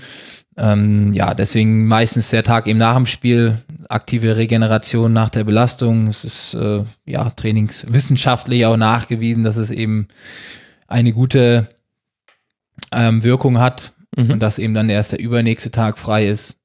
Mhm. Und aber das ist natürlich auch individuell, muss man auch sagen. Also es gibt sicherlich auch äh, Spieler, die dann eher sagen, boah, hm, eigentlich brauche ich das nicht, ich brauche das lieber eher jetzt frei und morgen muss ich was machen. Aber gut, es ist so, in dem Fall muss sich jeder auch fügen dann, weil Mhm. es eine Mannschaftssportart ist. Ne? Und dann geht es in der Regel am Dienstag weiter, meistens dann auch mit zwei Einheiten. Eine davon ist dann Krafttraining. Mhm. Und dann haben wir Mittwoch, Donnerstag, Freitag Training, wenn ich jetzt am Samstag dann wieder spiele. Und bei uns ist es dann eben so, dass wir viele vor- und nachbereitende Maßnahmen ergreifen. Ne? Also Okay. in erster Linie bin ich dann auch dafür zuständig, dass die Spieler im Formtraining kommen. Wir bestellen die Jungs dann eben eine Stunde vorher ein, machen mit denen dann ihr Präventionsprogramm, ihre Trainingsvorbereitung. Da achte ich eben schon dann auch drauf, dass gerade jetzt die jüngeren Spieler vielleicht eher kommen oder mal mehr kommen als jetzt ein Spieler, der eben schon länger dabei ist, weil da sind natürlich auch viele dabei, die ihre eigenen Routinen haben. Ein 30-Jähriger oder 31-Jähriger, der, der weiß ja, was ihm gut tut und die haben ihre Abläufe dann eben auch äh, in der Woche so drin. Aber da geht es dann für mich eher auch darum, sagen wir, die jüngere Generation an die Hand zu nehmen Mhm. und mit denen dann ihre Programm, welches wir eben anhand von einer Leistungsdiagnostik erstellt haben, durchzuführen. Wir sind dann eben zu zweit oder zu dritt. Meistens ist dann noch ein Physiotherapeut dabei. Und diese Maßnahmen passieren dann im Endeffekt von Mittwoch bis Freitag. Ja. Mhm. Wenn Freitag Abschlusstraining ist, ist dann in der Regel, äh, lassen wir sie Freitag meistens in Ruhe. Mhm. Ja, weil ich finde so ein Tag vorm Spiel, da soll auch jeder selber für sich entscheiden können, was ihm gut tut. Mhm. Ähm, da sind wir dann meistens eher begleitend dann dabei. Und Okay. ähm, unsere Arbeits Hauptarbeitszeit ist dann eben wirklich von, ja, von Dienstag bis Donnerstag, in der Mhm. wir wirklich auch dann viel aktiv eingreifen. Mhm. Und dann zum Spiel hin wird es in, in der Regel etwas weniger. Ne? Und wenn du sagst Präventionsprogramm, was meinst du damit? Also ja, vermutlich die Prävention von Verletzungen im Training. Also geht's, da- ist das jetzt einfach nur ein hippes Wort für Aufwärmen oder was ist damit gemeint? Ja, im Prinzip ist es so, dass äh, es eine gute Trainingsvorbereitung. Ne? Ich Okay. glaube, in der Mhm. heutigen Zeit ähm, ist es einfach wichtig, dass du dich entsprechend vorbereitest auf ein intensives Training, Mhm. weil du hinten raus, umso länger du eben spielst, davon profitieren wirst. Und das ist ja die Schwierigkeit, den Spielern das eben auch zu vermitteln, weil das, was in fünf, sechs Jahren ist, siehst du jetzt ja noch nicht Ja. und wirst du womöglich auch nie sehen. Das heißt, äh, wir aktivieren im Endeffekt die Spieler, wir machen mit denen entsprechende vorbereitende Maßnahmen natürlich schon auch immer im Hinblick auf das Training, ja, was, was dann folgt. Wenn jetzt äh, draußen eben kleine intensive Spielformen sind, dann versuchen wir natürlich schon in der Trainingsvorbereitung auch äh, entsprechend drauf einzugehen. Ne? Trotz allem sind es in der Regel schon auch die Basics, die wir immer wieder abrufen Mhm. im Bereich äh, Beweglichkeit, Koordination, Stabilität. Ja, Mhm. genau. Ist jede Muskelverletzung vermeidbar? Nein, das glaube ich nicht. Ich glaube, dass äh, es eben auch sehr viel vom, vom Fasertyp abhängt. Also Mhm. was für ein Spielertyp du bist. Also ein Spieler, der sehr schnellkräftig ist, der viele schnelle Muskelfasern hat, der ist einfach anfälliger. Ja, wie man jetzt als Beispiel wahrscheinlich Arjen Robben oder Franck Mhm. Ribéry. Ja. Ähm, das ist halt einfach so. Die sind da einfach, der, der Tonus, also der, die Spannung auf der Muskulatur ist bei diesen Spielern einfach immer sehr, sehr hoch und da ist eben auch die Gefahr, dass es irgendwann mal knallt, äh, größer als vielleicht beim Spieler, der da ja eher, eher vielleicht der ausdauernde Typ ist. ne? Und wird das untersucht? Also kennst du die Fasertypen deiner Spieler in der Mannschaft? Hast du die irgendwo auf dem Clipboard und kannst sagen, okay, also du heute bitte diese Übung nicht? Nein, also das, äh, so weit sind wir jetzt nicht bei uns. Ich glaube, in der DDR hat man das früher gemacht. Da hat man ja auch noch andere Dinge andere gemacht. Dinge gemacht, aber unter ja. anderem auch das. Äh, nee, das machen wir jetzt nicht. Äh, trotzdem wird ja schon im Endeffekt im Vorfeld, bevor der Spieler verpflichtet wird, ja drauf geguckt, äh, ja, ist er jetzt, hat er eine gewisse Grundschnelligkeit und das sind ja in der Regel die Außenbahnspieler, die da immer doch sehr schnell sind und Mhm. dann auch dafür in Frage kommen oder eben die Außenstürmer. Ähm, von daher kann man das relativ schnell, finde ich, schon irgendwie auch rausfinden. Oder siehst du Sprintzeiten müsste man es ja, Ja, dann genau. zum Beispiel sehen. an entsprechenden Zeiten, ja. Und äh, das ist jetzt das, was du dann im Profibereich machst. Und jetzt habt ihr ja dann auch noch U-Mannschaften. Du musst ja dann auch noch irgendwann die ganzen äh, Daten äh, verarbeiten, die erfasst werden. Da können wir gleich noch drüber sprechen, was das überhaupt eigentlich alles ist. Ich habe in der Vorbereitung auf dieses Gespräch ganz viele Begriffe zum ersten Mal in meinem Leben gelesen und Okay. war mir aber nicht immer sicher, ob das jetzt schlimm ist. Also bei Okay. manchen war, ähm, hatte ich auch das Gefühl, okay, das ist jetzt die englische Bezeichnung von etwas, das ich vielleicht sogar schon gekannt hätte. ja. Aber äh, was machst du denn drumherum um die Trainingseinheiten?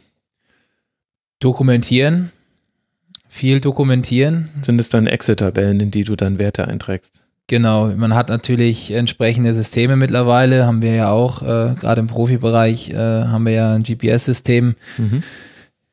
aus dem du die Daten dann auch rausziehen kannst. Also für die Laufwerte, nicht, dass die Spieler verloren gehen und man sieht, sie waren jetzt irgendwie in der Kneipe, sondern es geht um die Laufwerte, ja? es geht um die Laufwerte, Okay. ja. Also das andere, da würden wir, glaube ich, zu weit in die Persönlichkeitsrechte eingreifen. Glaube ich auch, ja. Vor allem will Äh, man das vielleicht auch gar nicht immer wissen. Nee, nee, nee. Sollen ruhig. Sollen ja, dürfen auch ein Privatleben haben, die Jungs. Sollen sie ja auch. So Mhm. wichtig, ne? Genau, also mein Kollege ist dafür in erster Linie zuständig. Der macht das, ähm, macht die Datenanalyse. Im Prinzip Mhm. ist das auch ein eigener Bereich. Ja? In Okay. England ist es äh, oft so, dass sie für diese Bereiche einen eigenen eine eigene Position haben, die nichts, der nichts anderes macht als Datenanalyse, diese Krass. Daten eben auswertet und zubereitet und dann dem Athletiktrainer oder dem Trainer eben vorlegt. Hm. Das machen wir jetzt aktuell noch selber, beziehungsweise mein Kollege der Jörg, der ist da sehr affin für die Geschichte und äh, auch ähm, ja sehr, sehr gut, äh, zieht da, finde ich, äh, gute Erkenntnisse auch raus und ähm, Was sind das für Erkenntnisse? Also, dass man sehen kann, wie fit ein Spieler gerade ist, ob er überlastet ist oder worum geht es da? ja, das ist natürlich dann letztendlich die Detailarbeit. Ja. Ähm, wir haben jetzt das System noch nicht so lange, sondern in Anführungsstrichen erst seit anderthalb Jahren. Und da geht es dann natürlich erstmal am Anfang darum, Daten zu sammeln, dann eben auch zu gucken, okay, was ist ein entsprechender Trainingsload, Wochenload, ähm, ja, dann über vier Wochen gesehen, äh, wie, wie stellt sich das dar und äh, da gibt's dann eben verschiedene Parameter, die da zusammenlaufen und du kannst dann anhand dieser Parameter eben erkennen, okay, wir haben jetzt in der Woche an dem Tag war das, war das Trainingsvolumen und die Intensität so und so. Mhm. Vielleicht eine Woche später, an dem gleichen Tag war sie deutlich weniger. Woran liegt es so? Das sind so die Sachen, mit denen du ja letztendlich dann rumspielst. Und das Mhm. Ganze kannst du dann eben auch nochmal für einen einzelnen Spieler machen. Aber das ist schon extrem aufwendig und sehr viel Detailarbeit, was meines Erachtens ein einer allein in der Funktion als Athletiktrainer gar nicht leisten kann, sondern wenn du wirklich da noch tiefer einsteigen möchtest, dann brauchst du da auf Dauer definitiv jemanden, der nur das macht und sich nur damit beschäftigt, um dann noch detaillierter zu arbeiten. Und das, ja, ist in England schon weit verbreitet. Ja? Gerade diese äh, Laufdatengeschichte ähm, ist Mhm. da doch sehr präsent und wird sehr viel mitgearbeitet, ja. Aber das heißt ja, über die Datenerfassung ist es dann auch nicht mehr möglich, dass ich mich als Spieler irgendwie durch ein Training durchmogel. Oder Stefan Kiesling hat irgendwann mal erzählt, dass man bei den Winterpausen-Hausaufgaben, die man mitbekommt als Spieler, dass man da dann schon auch manchmal drumrum herkommt, um so zu sagen, oder ich habe auch schon äh, gelesen, dass dann hin und wieder mal angeblich die, die Uhr kaputt war, die das alles tracken sollte. Der Klassiker, so ja. Ah, okay, es ist schon der, we call it der Klassiker. Ja. Aber äh, das wird ja dann alles äh, viel mehr zurückgehen jetzt über die modernen Möglichkeiten. So richtig kann man sich im, im Training nicht mehr einfach immer ganz hinten bei der Übung anstellen und so ein bisschen durchrutschen. Ja, das ist richtig. Aber auch da sage ich, es ist eine Hilfe und so sollte es auch gesehen werden, auch für den Spieler und nicht als, ähm, als Druckmittel oder als äh, wir beobachten dich jetzt Tag und Nacht, was du machst, sondern äh, es ist eine Hilfe. Es soll letztendlich ja dazu dienen, die Leistung zu optimieren. Mhm. Und im besten Fall haben wir ja alle was davon. Und ich glaube, das muss man auch immer wieder hervorheben und kein Spieler wird jetzt eine Strafe bekommen, wenn er jetzt mal ein oder zwei Läufe nicht gemacht haben oder die auf der Uhr nicht drauf sind. Ja, ich glaube, ähm, da so viel Fingerspitzengefühl hat dann doch auch jeder Trainer und auch jeder Athletiktrainer, dass er äh, da jetzt nicht gleich den Hammer rausholt. Mhm. Es geht ja nur darum zu gucken, ob die Jungs in ihren Bereichen trainieren, weil nicht immer ist es so, dass wir jetzt äh, hochintensive Laufeinheiten haben wollen, jetzt beispielsweise in der Übergangsperiode oder jeder. Ähm, Was meinst du mit Übergangsperiode? Also Übergangsperiode ist im Endeffekt die Zeit zwischen zwei Saisons, also okay. Ende der Saison bis zur Trainingsvorbereitung. Das mhm. ist die Phase, in der die Spieler ja dann Urlaub haben, mhm. in der sie sicherlich auch mal freie Tage oder trainingsfreie Tage haben, aber wenn die Pause eben länger ist und bei uns war sie im letzten Sommer gute sechs Wochen, dann haben die natürlich auch Hausaufgaben und kriegen einen Trainingsplan mit an die Hand. Mhm. Und da wird natürlich dann auch geguckt, äh, ob der Trainingsplan entsprechend auch durchgeführt wird. Ne? Und äh, wie gesagt, da gibt es sicherlich vereinzelt Kandidaten, mit denen wir dann auch mal Probleme haben. Aber ein Großteil der Spieler absolviert es und, ab und absolviert es auch zu vollster Zufriedenheit. Ähm, und die wenigen, die es eben vielleicht nicht machen, ähm, machen das auch nicht immer nur aus ähm, Schikane, sondern da muss man dann eventuell mal äh, hinterher telefonieren und fragen, was los ist. Aber es mhm. ist nicht so, dass die das mit Absicht machen. Also von daher äh, ist es eine Hilfe, so mhm. sollte es auch gesehen werden. Und äh, wir wollen alle, glaube ich, die Leistung optimieren und generieren und ähm, das sollte auch im Vordergrund stehen. Ne? Okay, kein Druckmittel. Aber sag mir mal, du hast mir jetzt eine normale Woche mit äh, zwei Spielen am Samstag beschrieben. Wie verändert sich das denn, wenn man jetzt unter der Woche auch spielt? Also die berühmte Doppel- bzw. Dreifachbelastung. Kann man denn dann im athletischen Bereich in, überhaupt noch irgendwas machen? Weil wenn du mir sagst, dass die wichtigen Tage Dienstag, Mittwoch, Donnerstag sind, dann sind das ja genau die Tage, an denen man dann spielen würde. In den Wochen passiert da sehr wenig, da geht es in erster Linie um Regeneration. Regeneration ist ja auch ein Teilbereich, den wir abdecken, mhm. und dem, mit dem wir uns beschäftigen. Und da geht es dann wirklich äh, in erster Linie darum, die Spieler schnellstmöglich wiederherzustellen. Durch passive Maßnahmen in Form der medizinischen Abteilung und natürlich auch durch aktive Maßnahmen, die wir dann mit den Jungs ergreifen. Mhm. Aber da wird jetzt kein intensives Training stattfinden oder äh, wir werden jetzt da ähm, vorm Spiel ein Krafttraining ansetzen oder wie auch immer. Das passiert natürlich dann nicht. Das ist das heißt, bei solchen Mannschaften müssen, muss ja dann die athletische Ausdauer, die muss in der Saisonvorbereitung und in der kurzen Winterpausen, also Rückrundenvorbereitung gelegt werden. Also ist es tatsächlich so, dass man in der Saisonvorbereitung in diesen mysteriösen Wochen im Sommer, in denen jeder Fußballfan sich mit Transfers beschäftigt, mit irgendwelchen völlig sinnlosen Testspielen und mit dem Gefühl, wie könnte die nächste Saison werden. Ist es wirklich so, dass in diesen mysteriösen Wochen das gelegt wird, was sich dann am Ende der Saison vielleicht auszahlt? Also ich sag mal, in den sechs Wochen wirst du nicht alleine den Grundstein für eine erfolgreiche Saison legen, sondern ein Leistungsfußballer trainiert im Prinzip ja das ganze Jahr über. Er hat vielleicht mal eben dann nach der Saison ein paar freie Tage, aber jemand, der in dem Bereich tätig ist, der viel Sport gemacht hat sein Leben, der wird sich meines Erachtens immer bewegen, die hat immer den Drang, Mhm. was zu machen. Das heißt, äh, das System steht ja nie still. Ne? Ja. Also deswegen geht in der Regel ja auch dann nicht so viel verloren.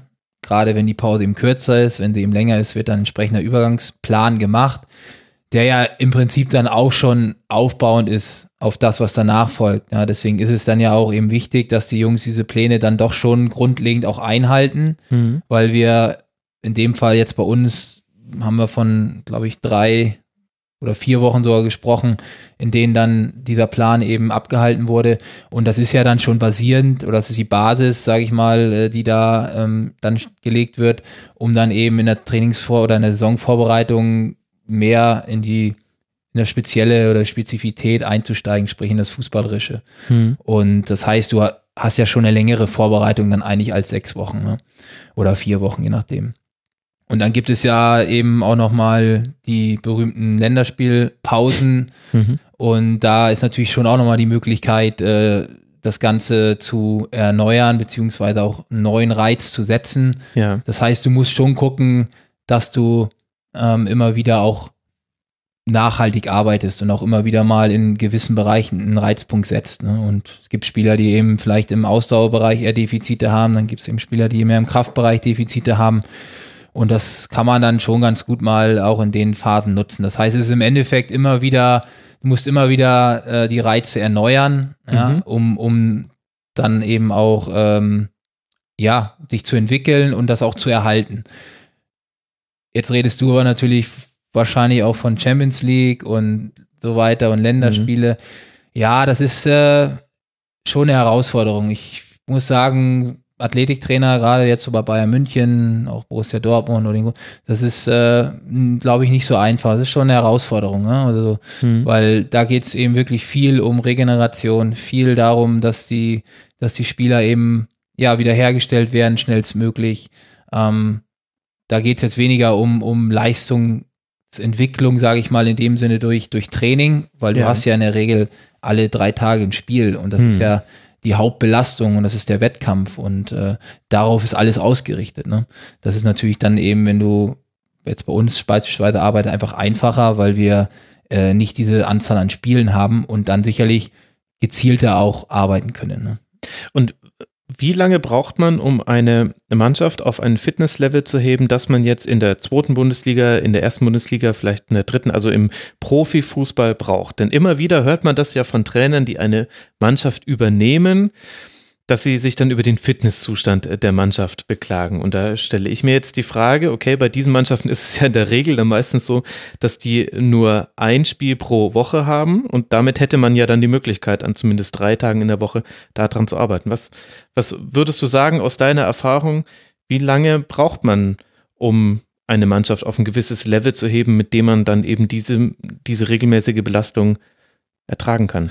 Also zuerst einmal glaube ich nicht, dass im deutschen Profifußball eine Mannschaft nicht fit ist. Das glaube ich einfach nicht, weil du trainierst täglich, Okay. ja. Und äh, jeder Spieler ist ja auch auf einem unterschiedlichen Niveau. Und Mhm. dass eine Mannschaft nicht fit ist, würde ja bedeuten, dass jeder Spieler in dieser Mannschaft äh, in allen Bereichen grundlegende Defizite hat. Und das sehe ich eben nicht so. Ja gut, vielleicht ist das eine Definitionsfrage. Es gibt ja, also ja, ähm, unfit ist natürlich keiner, der Leistungssport betreibt, aber es gab gibt ja schon immer wieder Mannschaften, wo man sieht, boah, ab der 70. Minute äh, nehmen die Sprints ab, nehmen, nehmen, nehmen die intensiven Läufe ab, also wo man das Gefühl hat, zumindest von außen betrachtet sehen zu können, den gehen hinten raus regelmäßig in den Spielen die Körner aus. Ja, das ist aber eben das Gefährliche, dass man eben das versucht mit bloßem Auge zu analysieren. Ja, dafür müsste man dann mal wirklich die Daten hernehmen. Und da glaube ich schon, dass dann in vielen Fällen das widerlegt werden würde. Okay. Ja, und äh, dass du hinten raus oder dass, dass Spiele dann vielleicht noch verloren gehen, wenn man 1-0 führt oder 2-1 führt, das, äh, und das dann eben an der, an der fehlenden Fitness auszumachen, finde ich, ist auch zu einfach, weil ich glaube, ähm, dass viel auch mental dann eine Rolle spielt. Mhm. Ja. Also ich glaube, das kann man, kann man auch gut ähm, analysieren und nachweisen. Also viele Mentaltrainer äh, springen ja dann wahrscheinlich jetzt auch auf den Zug auf, dass man dann eher die Angst äh, hat, dann was zu verlieren. anstatt eben Hm. aufs Ganze zu gehen und das Spiel eben zu entscheiden. Ähm, von daher glaube ich eher, also das, was ich eben schon mal gesagt hatte, also ich glaube nicht daran, dass eine Mannschaft gerade in der ersten und zweiten Liga nicht fit ist, sondern dass alle ein gewisses Grundniveau haben, um auch äh, 90 Minuten äh, mithalten zu können, dass da eher andere Okay. Komponenten eine Rolle spielen. Und ähm, wie lange braucht man letztendlich, um, um so eine Anpassung äh, zu erzwingen, das ist, kann ich dir wirklich nicht beantworten. Also sicherlich, wenn du dein Training grundlegend umstellst und äh, du deutlich intensiver trainierst als vielleicht dein Vorgänger, dann äh, mag es sein, dass du erstmal natürlich in ein Loch fällst, beziehungsweise dass da erstmal was zerstört wird und natürlich dann die Anpassung entsprechend auch vielleicht drei, vier, fünf Wochen dauert. Aber auch da sage ich, puh, schwierig, weil was ist fit? Definier mir, was ist fit, das könnte ich dir jetzt auch nicht sagen. Also was ist für dich fit? Ja, die sind nicht fit. Also es ist für mich dann so, ja, okay, worin sind sie nicht fit? Sind sie in allen, äh, in allen Komponenten nicht fit?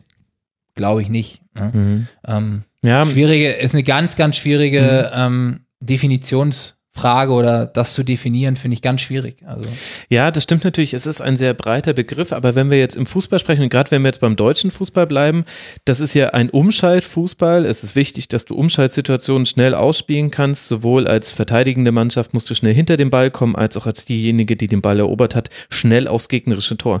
Und da würde ich dann Fitness definieren, nicht unbedingt in der Anzahl der Sprints, wobei oder intensiver Läufe, wobei das ein Indikator sein kann. Also äh, Leverkusen hat da in der Anfangszeit unter Bosch ähm, gefühlt jeden Rekord gebrochen, den es vorher mal in der Bundesliga gab. Jetzt pendelt sich interessanterweise langsam wieder auf einem normalen, guten äh, Bundesliga-Durchschnitt ein.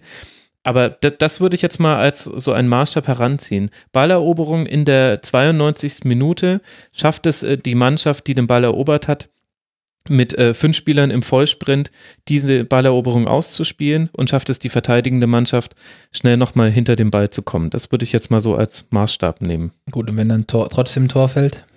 Ich würde es erstmal, ja gut, das ist natürlich klar. Fußball ist ein Ergebnissport und wahrscheinlich guckt man da auch nur drauf, wenn das Tor fällt und man guckt nicht drauf, wenn der Angriff verteidigt wird und äh, zieht dann daraus seine Schlüsse, sondern klar, wir, wir gucken immer besonders auf Tore. Aber ist das nicht so die Definition von Fitness, die am nächsten am Spiel dran ist, dass man sagt, welche Sprintfähigkeit hatte, habe ich oder ähm, welchen intensiven Lauf kann ich auch noch nehmen, wenn ich eigentlich schon an meiner Belastungsgrenze bin oder wahrscheinlich sogar schon knapp drüber, eben in der Nachspielzeit eines Spiels? Ja, sicherlich äh, kann man die Daten hernehmen und wird ja auch gemacht, ne, dass schon geguckt wird, wie du sagst, ähm, wie viel, wie viel Sprints äh, macht die Mannschaft insgesamt oder auf den einzelnen Positionen, ähm, wie viel Meter werden im hochintensiven Bereich zurückgelegt, ja, überhaupt, also eine gewisse Geschwindigkeit.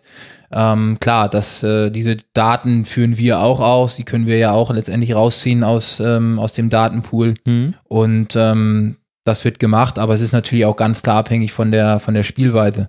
Ja, Ja, okay, klar. Und äh, da wird ja dann auch immer bekanntlich, oder es hat ja immer einen Einkehr gefunden, dass diese Laufleistung als der Parameter schlechthin genommen wird. Und das ist es ja, wenn man ehrlich ist, auch nicht, weil, ähm, weiß nicht, die Zahlen nicht im Kopf, aber Bayern München mit unter Pep Guardiola mit äh, 70, 80 Prozent Ballbesitz wird wahrscheinlich immer weniger Laufleistung gehabt haben als jetzt äh, der Gegner. Und Ja, ja, äh, wenn ich das jetzt als alleiniges Kriterium hernehme, dann passt es ja nicht ganz zusammen. Und deswegen finde ich, ist es immer schwierig zu sagen, nur anhand der Laufleistung oder nur anhand von Laufdaten, ähm, die sind jetzt fit oder die sind nicht fit oder wie auch immer. Ja, also da muss man schon genauer hingucken.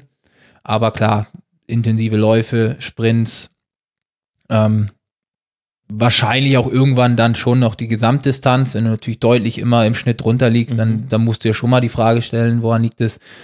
Aber wie gesagt, äh, daran glaube ich nicht. Ich glaube nach wie vor, dass im deutschen Profifußball die Mannschaften alle auf einem sehr guten Grundniveau sind. Mhm. Und äh, ja, von daher Okay. würde ich würde mich mal interessieren, natürlich auch, was andere unter äh, fit dann auch verstehen. Ähm, weil, wie gesagt, der Begriff sehr weit gefächert ist und man dann doch schon, wenn man drüber spricht, ins Detail gehen sollte und fragen müssen, was, was genau meinst du jetzt damit? Ne? Mhm. Das wäre natürlich vielleicht auch mal eine Aufgabe für den Journalismus in solchen Fällen.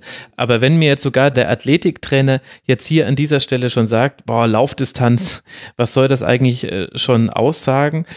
und ich gleichzeitig aber sehe, dass es so eine Fixierung in der Sportberichterstattung. Also bei, bei manchen Übertragungen, gerade bei großen Turnieren, wo die Tracking-Daten äh, live für die übertragenen Ver ähm, Sendeanstalten zur Verfügung stehen, da wird das oft bei der Auswendung, Auswechslung nochmal eingeblendet, so Distance covered und dann denkt man sich, ach, 70. Minute schon elf Kilometer gelaufen, ist ja unglaublich viel. Dabei kann es ja auch bedeuten, dass dieser Spieler ganz häufig völlig falsch positioniert war und deswegen ganz viele Meter machen musste zusätzlich, als es vielleicht ein Spieler gemacht hätte, der besser antizipiert hätte, was im Spiel passieren wird.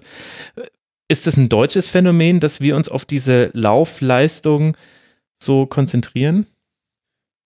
Nee, es wird ja auch bei internationalen Spielen angezeigt. Mhm. Von daher ist es, äh, glaube ich, kein rein deutsches Phänomen. Es ist äh, ja auch der, ist ja auch einfach, den Parameter ähm, herzunehmen, ne? weil du hast ja Vergleichswerte. Es ist ja schwieriger, jetzt die einzelnen Spieler in der Berichterstattung gegeneinander zu stellen. Vereinzelt wird es vielleicht mal gemacht, aber was sagt das dann schon aus? Also ich glaube, das ist wieder dieser Punkt, man will einen Wert haben, um zu vergleichen. Und deswegen ist natürlich die Gesamtlaufleistung äh, eben dann wahrscheinlich am einfachsten herzunehmen, um mhm. den Zuschauer zu zeigen, pass auf, die Mannschaft Rot ist so und so viel gelaufen, die Mannschaft Blau ist so und so viel gelaufen. So, das ist, glaube ich, eher dem geschuldet, aber wenn man dann wirklich mehr ins Detail gehen würde, dann würde man eben auch merken, dass das jetzt nicht das alleinige äh, Merkmal ist, um zu analysieren, ob jetzt eine Mannschaft äh, auf einem gewissen konditionellen Niveau ist oder nicht.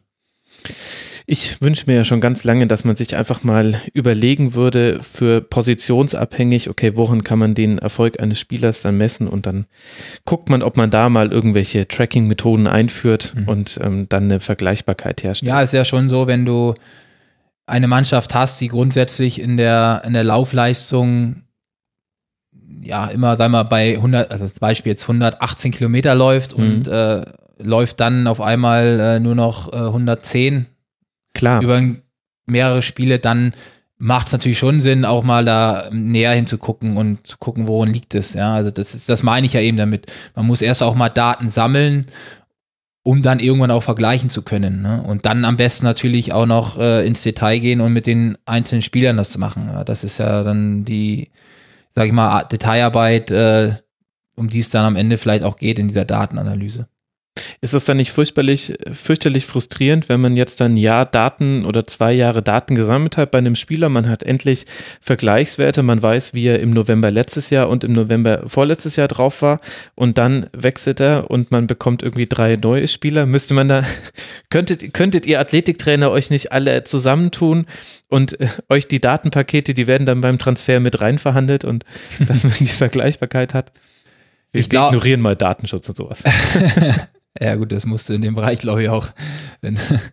ähm, ja, es ist äh, sicherlich nicht immer einfach, aber ich finde, dass der Austausch unter den Athletiktrainern schon sehr gut ist, okay. sehr offen auch ist, weil wir ja daran interessiert sind, einfach eben auch diese, diese Dinge weiterzuentwickeln und eben in dem Fall auch Vergleiche zu haben, was da natürlich die Schwierigkeit ist, dass die Vereine oft mit unterschiedlichen Systemen arbeiten. Ne? Das heißt, äh, wenn du mhm. jetzt äh, das System X hast, kannst du es nicht mit dem System Y vergleichen, weil der vielleicht ganz andere äh, Werte beziehungsweise auch ähm, ja der Wert sich dann anders zusammensetzt. Das macht es ein bisschen schwieriger. Von daher wäre es natürlich vielleicht sogar mal ratsam, irgendwann einheitliche Systeme einzuführen, mhm. ja, dass alle Bundesligisten äh, mit einem Tracking-System arbeiten. Dann hast du natürlich die Möglichkeit, einfach auch besser untereinander zu vergleichen und womöglich auch für die, für den DFB, für die Nationalmannschaft, dann die Spieler, die eben dorthin fahren, äh, dass ja man eben dann auch da einen Überblick hat, weil das ja dann oft doch kompatibel ist, dass man die Daten dann eben reinladen kann in sein System. Das wäre sicherlich äh, so etwas, was in der Zukunft äh, eventuell mal kommen könnte und uns auch helfen würde. Ja. Ja, vor allem, wenn man es jetzt eben nicht als äh, Kontrollmechanismus begreift, so wie du es vorhin beschrieben hast, sondern eben den ganzen Bereich der Prävention damit äh, reinnimmt. Und das wäre jetzt auch so ein bisschen der Aspekt, wo ich gerne mit dir hinwollen würde. Denn Athletiktrainer sind ja auch dafür zuständig, Spieler, die sich verletzt haben, in der Reha zu begleiten. Oder wie wird das organisiert? Also in einem gut organisierten Konstrukt hast du in der Regel auch einen Reha-Trainer, Okay. der sich in erster Linie dann um den Spieler kümmert, nach seiner OP, beziehungsweise äh, sobald er wieder gewisse Bewegungstherapien ähm, machen kann. Mhm. Und der Athletiktrainer kommt für mich dann ins Spiel, wenn gewisse Teilbereiche wieder voll belastbar sind. Okay. Ja, also ich finde, das ist schon wichtig auch äh, zu wissen. Natürlich äh, hat ein Athletiktrainer auch sicher das Wissen, um gewisse Reha-Maßnahmen zu ergreifen, aber ich finde schon, dass das zwei unterschiedliche Positionen sind, die ineinander übergehen. Und das ist auch in den meisten Bundesligisten so organisiert, dass es zwei verschiedene Positionen sind. Das ist nicht im Personalunion. In, den, in der ersten Bundesliga ist es äh, meines Wissens gang und gäbe und auch in der zweiten Bundesliga teilweise schon so, ja. Also das äh, sollte auch so sein, weil es eben schon Dinge gibt, die vielleicht ein Reha-Trainer dann doch nicht so machen kann oder auch vielleicht nicht so das Wissen hat und der Athletiktrainer, ähm, gerade wenn es jetzt um Leistungssteigerung oder Leistung generieren geht, dann vielleicht da mehr Struktur hat, ja? Mhm. ähm, was aber auch nicht schlimm ist. Also das ist halt so. Es sind verschiedene Bereiche, die aber ineinander übergehen. Also das heißt jetzt nicht, dass es gibt sicherlich auch äh, Positionen, wo das in Personalunion ist, ja. Und jetzt hast du vorhin schon ein bisschen beschrieben, wie man mit Cheftrainern zusammenarbeitet. Du hast aber auch schon angesprochen, dass es ja einen ganzen Pool an verschiedenen Personen im Umkreis einer Bundesliga-Profimannschaft gibt, die alle so ihren eigenen Bereich haben. Da gehört ja zum Beispiel dann die medizinische Abteilung mit dazu. Wie funktioniert denn die Zusammenarbeit der Athletiktrainer jetzt? Berichte einfach aus deinem Alltag mit der medizinischen Abteilung. Ja, das sind eben auch Meetings, die dort immer wieder stattfinden. In der Regel auch Anfang der Woche natürlich, um alle Spieler dann einmal kurz durchzugehen, wie der Stand der Dinge ist. Äh, ja, wer womöglich jetzt mal aus dem Training rausgenommen werden muss. Dann geht es eben auch um die Spieler, die im Aufbautraining sind, wie weit sie sind, wann wer übernimmt, äh, was dann auch gemacht wird. Und ansonsten ist es eine tägliche Absprache auch, weil vieles ist ja nun mal auch Tagesgeschäft im Fußball. Und dann muss man eben ja schon auch ähm, entsprechend täglich äh, auf die Sachen eingehen, wenn ein Spieler jetzt eben mal vielleicht nicht auf dem Platz trainiert, äh, dann aber eben im Kraftraum was machen kann. Aber in der Regel sind die Mediziner diejenigen, bei denen die Spieler sich melden, Mhm. die dann auch die Infos weitergeben, die auch uns sagen, was gemacht werden kann. Ja, ob der Spieler. Und die treffen dann auch die Entscheidung. Also wenn die medizinische Abteilung sagt, äh, keine Belastung auf dem rechten Knie bitte, dann ja, die, gehen, die geben Empfehlungen ab. Am Ende des Tages ähm, entscheidet schon meistens der Trainer, Okay. wobei ich das jetzt bei uns so finde, oder das ist, bei uns wird so gehandhabt, dass äh, die Spieler, äh, dass die Mediziner ähm, dann schon eben auch eine Empfehlung abgeben und das dann auch so gemacht wird, ja. Hm, Okay, aber es gibt quasi keine klare Hierarchie, dass es einfach so ist, dass ein Mediziner dann auch mal das Stoppsignal hebt und sagt, das geht jetzt aus medizinischer Sicht nicht. Das sollte ja eigentlich die alles Entscheidende sein, oder? Ja, aber ich finde, das äh, läuft schon ganz gut. Also das wird in der Regel so gemacht. Also wenn, dafür ist er ja auch da. Ne? Also dafür ist ja auch der, die medizinische Abteilung bei uns vor allen Dingen auch relativ groß und auch Mhm. gut besetzt, dass äh, da eben auch die Kompetenz da ist äh, und auch gegeben ist, wenn dann eben auch gesagt wird, der kann nicht, dass dann eben auch nicht, dass dann eben auch nichts gemacht wird, beziehungsweise dass er dann eben auch nicht trainiert. Es ist vielleicht jetzt nicht so ausgesprochen, wenn der das sagt, ist es so, aber ähm, es wird in der Regel schon so gemacht, ja. Sind denn Mediziner immer bei jeder Trainings- und Krafteinheit mit dabei? Kann ja eigentlich fast gar nicht funktionieren, oder? Also es sind immer ein bis zwei Mediziner oder Physiotherapeuten beim Training dabei und äh, auch beim Spiel. Okay. Also beim Spiel sind es zwei und beim Training ist in der Regel immer einer am Platz. Mhm. Aber jetzt bei uns speziell im Kraftraum, bei den Eilern ist jetzt keiner dabei, ist aber jetzt auch nicht notwendig, außer wir sind eben in der Trainingsvorbereitung, gerade im Bereich Prävention, äh, dann Mhm. kommt meistens oder kommt immer ein Mediziner mit dazu Okay. Und wir sind dann zu dritt, sodass wir dann eben auch noch etwas gezielter auf den einen oder anderen eingehen können. Mhm. Aber das heißt quasi, du, du wirst natürlich ein gewisses medizinisches Wissen haben. Das hast du ja sicherlich auch in deiner Ausbildung, in deinem Studium dir angelernt. Aber es ist jetzt, es muss jetzt keine Nebenkompetenz von dir sein, weil du eben weißt, im Zweifel ist immer noch mal ein Experte mit dabei, der den medizinischen Blick hat. Genau. Also ich bin kein Physiotherapeut mhm. und meine medizinischen Kenntnisse reichen auch nicht aus, um da jetzt äh, groß einzugreifen. Und ich denke, dass der Schuster bei seinen Leisten bleiben sollte. Mhm. Und äh, ja, so handhabe ich das für mich auch, ja. Ich interessiere mich für den Bereich ja. natürlich, weil, wie gesagt, oft ist es ja auch übergreifend.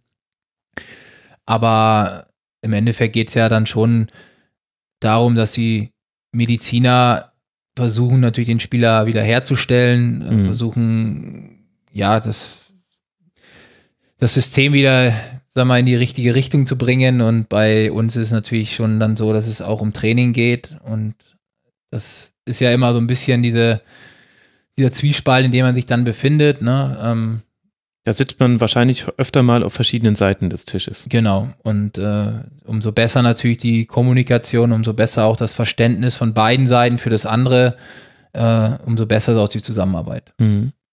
Jetzt gibt es äh, gerade im Fußball einen merkwürdig laxen Umgang mit äh, Kopfverletzungen, beziehungsweise einfach mit äh, Kopfzusammenstößen, wo sich viele andere Sportarten, in denen das auch vorkommt, gewisse Regeln selbst aufoktroyiert haben, damit man da Risiken von Gehirnerschütterungen und äh, Schlimmerem umgeht. Mhm. Ich sehe das sehr problematisch. Das wird auch im Rasenfunk sehr häufig äh, thematisiert. Deswegen findest du denn auch, dass das ein Problem ist? im Fußball. Mit der Umgangsweise nach so einer Verletzung oder generell? Mhm. Ja, vor allem in dem Moment, in dem es passiert. Also einfach, dass, dass das Risiko zu häufig in Kauf genommen wird, einen Spieler nach einem Zusammenprall, wir kriegen es jetzt eben im Spielen mit, vielleicht mhm. wird es auch im Training passieren, das weiß ich nicht, den Spieler dann doch nochmal weiterspielen zu lassen, weil er hat ja gesagt, es ist alles gut und er konnte mir sagen, wie viele Finger er gesehen hat und mhm. welches mhm. Datum ist. Und dann sehen wir aber trotzdem dann in der Folge häufig danach dann wieder Auswechslungen. Zum Teil werden Spieler dann äh, spielen nochmal 20 Minuten weiter und dann äh, sie, ähm, bekommt man dann im Nachhinein mit, okay, sie hatten eine Knochenfraktur im Gesicht und das war vielleicht nicht so gut. Es gibt, es gab jetzt einen Spieler, der kürzlich mal, nachdem er nochmal weitergespielt hat, dann zusammengebrochen ist auf dem Platz. Also wo man sehen kann, aus medizinischer Sicht, ich weiß, es ist jetzt nicht dein Bereich, mhm. aber war es nicht die richtige Entscheidung? Und ich könnte mir vorstellen, wenn das, wenn das in Spielen schon so häufig passiert, dass ich das immer wieder mitbekomme, dann wird das ja wohl im Training mindestens genauso häufig äh, passieren, weil man auch da ja ähm, in die Zweikämpfe reingehen muss, wenn man, wenn man in die erste Mannschaft mhm. kommen möchte. Ja, ich glaube, im Training wird deutlich mehr darauf geachtet. Wenn ein Spieler oder wenn da so etwas passiert, dann wird in der Regel relativ oder wird sofort eigentlich dann auch das Training abgebrochen. Okay. Also ist meine Erfahrung bei uns, dass da schon sehr darauf geachtet wird. Im Spiel ist das natürlich dann nochmal wieder eine andere Situation wenn es dann auch noch vielleicht ein Spieler ist, der nicht ganz unwichtig ist. Da wünscht man sich natürlich dann auch als Trainer, dass man Klar. eher drin bleibt und da ist dann in der ganzen Hektik, in der ganzen Aufregung ähm, und auch bei dem Spieler selber, der natürlich voller Adrenalin ist, äh, wo vielleicht dann auch die Symptome jetzt noch erstmal nicht so deutlich da sind. Ich glaube, das kommt auch nochmal hinzu, ähm, dass man da in dem Moment auch keine klare Entscheidung treffen kann. Vor allen Dingen der Athlet kann keine mhm. klare Entscheidung treffen dass da viele Sachen dann zusammenkommen und dass dann eben eher nochmal gesagt wird, okay, probier es nochmal, ja. Das äh, mag durchaus sein. Da ist es sicherlich äh, wichtig, dass dann auch der Mediziner oder in dem Fall auch der Arzt äh, die Kompetenz dann immer hat, zu sagen, okay, geht nicht mehr raus. Aber wie gesagt, das äh, habe ich jetzt bei uns in der Form noch nicht erlebt, dass mhm. da Spieler dann wieder raufgeschickt wurden, die dann im Nachhinein irgendwie Probleme hatten. Aber ja, es gibt es. Aber da jetzt das zu verallgemeinern und wer letztendlich dann Schuld daran hat, pff, oh, schwierig. Nee, es geht mir gar nicht um, um jetzt äh, Schuld, ja. ähm, weil dafür ist es auch einfach ein zu, also man kann das nicht pauschalisieren, das ja. Thema, aber mich würde interessieren, ob das innerhalb der Profifußballvereine inzwischen thematisiert wird, weil meiner Meinung nach tritt es äh, ver verstärkt auf in den letzten Monaten und man weiß es eben von anderen Sportarten. In der NFL gibt es ein Concussion-Protokoll. Warum gibt es das zum Beispiel im Fußball nicht? Und dann müsste man sich halt eine Lösung überlegen, dass die mhm. Mannschaft Mannschaft da nicht die ganze Zeit in Unterzahl spielen muss, dass das höchst ärgerlich ist, dass äh, ein Spieler und jeder der elf Spieler ist ja wichtig für dich, dass der vom Platz runterkommt, das ist ja völlig klar. Aber trotzdem steht ja die Gesundheit des Spielers über dem, dass es ärgerlich ist, ihn zu verlieren. Gut, das ist so, aber wie gesagt, der Leistungssport ist kein Gesundheitssport und da mhm. werden dann eben auch Dinge in Kauf genommen. Der Athlet selber nimmt auch sicherlich Sachen in Kauf, er vielleicht im Nachhinein, gerade was eben diese Kopfverletzung angeht, auch mit Sicherheit bereuen würde oder wird, sollte mal, sollte es dann Folgeschäden geben. Aber in der Situation selber wirst du das, glaube ich, sehr selten erleben, dass da ein Spieler vor allen Dingen von sich aus auch sagt. Nee, der Spieler, der ist für mich da, also raus. Ja.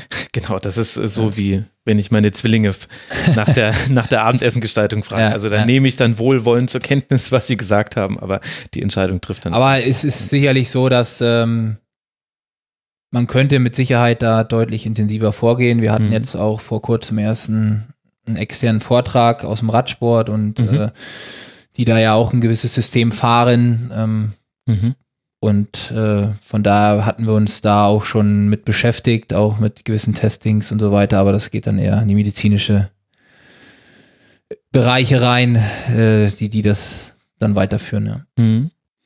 Jetzt äh, bist du im Bereich, also wir haben schon viel über Regeneration, über Prävention gesprochen und gerade wenn wir in den Bereich vor- und nachspielen gehen, dann, dann stelle ich mir vor, dass es eine Überkreuzung des medizinischen mit deinem Bereichs gibt, wenn wir in den Bereich der Schmerzmittel reinkommen. Also man weiß, dass Schmerzmittel viel verwendet werden im Leistungssport. Du hast ja auch schon richtigerweise gesagt, äh, Leistungssport ist kein Gesundheitssport.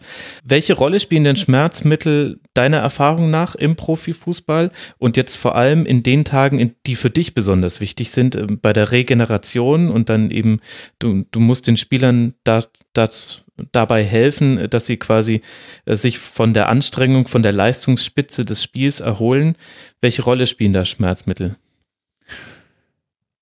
Also ich persönlich äh, gebe keinen Rat oder auch keine Schmerzmittel aus oder sage den Jungs, sie müssen jetzt das und das nehmen. Also ich bin absolut äh, ein Verfechter von clean, sage ich mhm. jetzt mal so.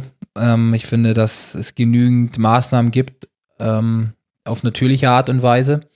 Vieles ist äh, leider auch Routine geworden. Mhm. Ja, so mal die Aspirin vorm Spiel oder vorm Wettkampf. Ähm, es gehört bei vielen, glaube ich, dazu, ohne das jetzt zu wissen. Also ich bin zum Glück ja damit auch sehr selten in, in Konfrontation geraten, weil ich ja auch bei den Spielen beispielsweise gar nicht dabei bin. Das macht mhm. mein Kollege. Das heißt, ich kriege diese Dinge ja gar nicht so mit, was letztendlich dann auch der Spieler nimmt oder nicht nimmt. Mhm. Es gibt gewisse fördernde Maßnahmen, äh, nach dem Training oder eben auch dann in den Regenerationsphasen in Form von Shakes beispielsweise, äh, Proteinshakes etc., mhm. was sicherlich auch Sinn macht, äh, gerade nach dem Training, um da einfach diese Eiweißsynthese auch anzuregen, um, um diesen äh, Reparat Reparaturmechanismus in Gang zu bringen. Ähm, aber das ist für mich auch das Maximum. Alles andere halte ich für, für nicht sinnvoll und äh, rate ich auch keinem dazu. Hm, ich meine, klar, du bist ja auch äh, kein Mediziner, das würden dann die medizinischen Abteilungen beschäftigen. Aber siehst du da auch ähm, deiner Erfahrung nach jetzt im äh, Profifußball, ist es ein problematischer Umgang mit Schmerzmitteln oder wie würdest du das beurteilen? Ja, ich glaube schon. Ich glaube, dass es deutlich mehr verbreitet ist, als man denkt. Und mhm. ähm, wie gesagt, ich, ich habe jetzt wirklich keine, Details vor Augen, weil ich da dann vielleicht auch zu weit weg bin oder will ich vielleicht auch zu weit weg sein, aber ich glaube, dass äh, doch sehr viel kaschiert wird damit, eben auch mit Schmerzmitteln mhm. und dass ähm, gerade auch äh, die Karriere hinten raus leiden wird. Ja, dass viele Ex-Spieler gerade auch eben aus den 80ern, 90ern, die jetzt mhm. äh, eben nicht mehr aktiv sind, dass viele Probleme, die diese Leute jetzt haben, eben möglicherweise auch daher stammen, weil sie eben doch unwahrscheinlich viel mit, mit Schmerzmitteln gearbeitet haben, um mhm. eben auch, ähm, ja, im Prinzip ja dann doch auch verletzt gespielt haben oder mit vermeintlich Schmerzen gespielt haben, weil letztendlich die Verletzung an sich ist ja nicht weg oder die Entzündung oder ähm, keine Ahnung, was, was letztendlich dann vorliegt, ist ja nach wie vor da, nur ist es halt betäubt und das ist ja ja, vor allem Schmerz hat ja eine Signalwirkung. Also der Körper, der, der sagt ja nicht, er lässt jetzt nicht den Arm mal schmerzen, einfach äh, aus Jux und Tollerei, sondern der Körper, du sprichst immer vom System, das System signalisiert einem ja damit. Das ist was äh, falsch, ja. Genau. Es liegt ein Fehler im System vor und äh, bitte diesen Fehler beheben. Und äh, das, da sind Schmerzmittel auf Dauer sicherlich kein ähm, Wegbegleiter, gerade im, im Leistungssport, aber mhm. ja, es wird sicherlich sehr oft genommen und ähm, aber gut. Das ist äh, so ein bisschen wie bei, wie bei den Simpsons, da gibt es die Folge, da bleibt Homer mit seinem Auto liegen und sagt, was denn, ich habe doch die ganze Zeit äh, das, äh, das Tesa über den oder das Duct Tape über die Motorleuchte gemacht. So ein bisschen sind da dann Schmerzmittel und da muss ja. man sich nicht wundern. Ähm, weil du das jetzt gerade angesprochen hast mit den Langzeitfolgen, die dann ehemalige Fußballer haben, da gab es jetzt gerade auch eine Untersuchung, die bei italienischen Fußballern festgestellt hat, dass die überproportional häufig an der Nervenkrankheit ALS erkranken die in Verbindung mit gewissen äh, leistungsfördernden Substanzen steht.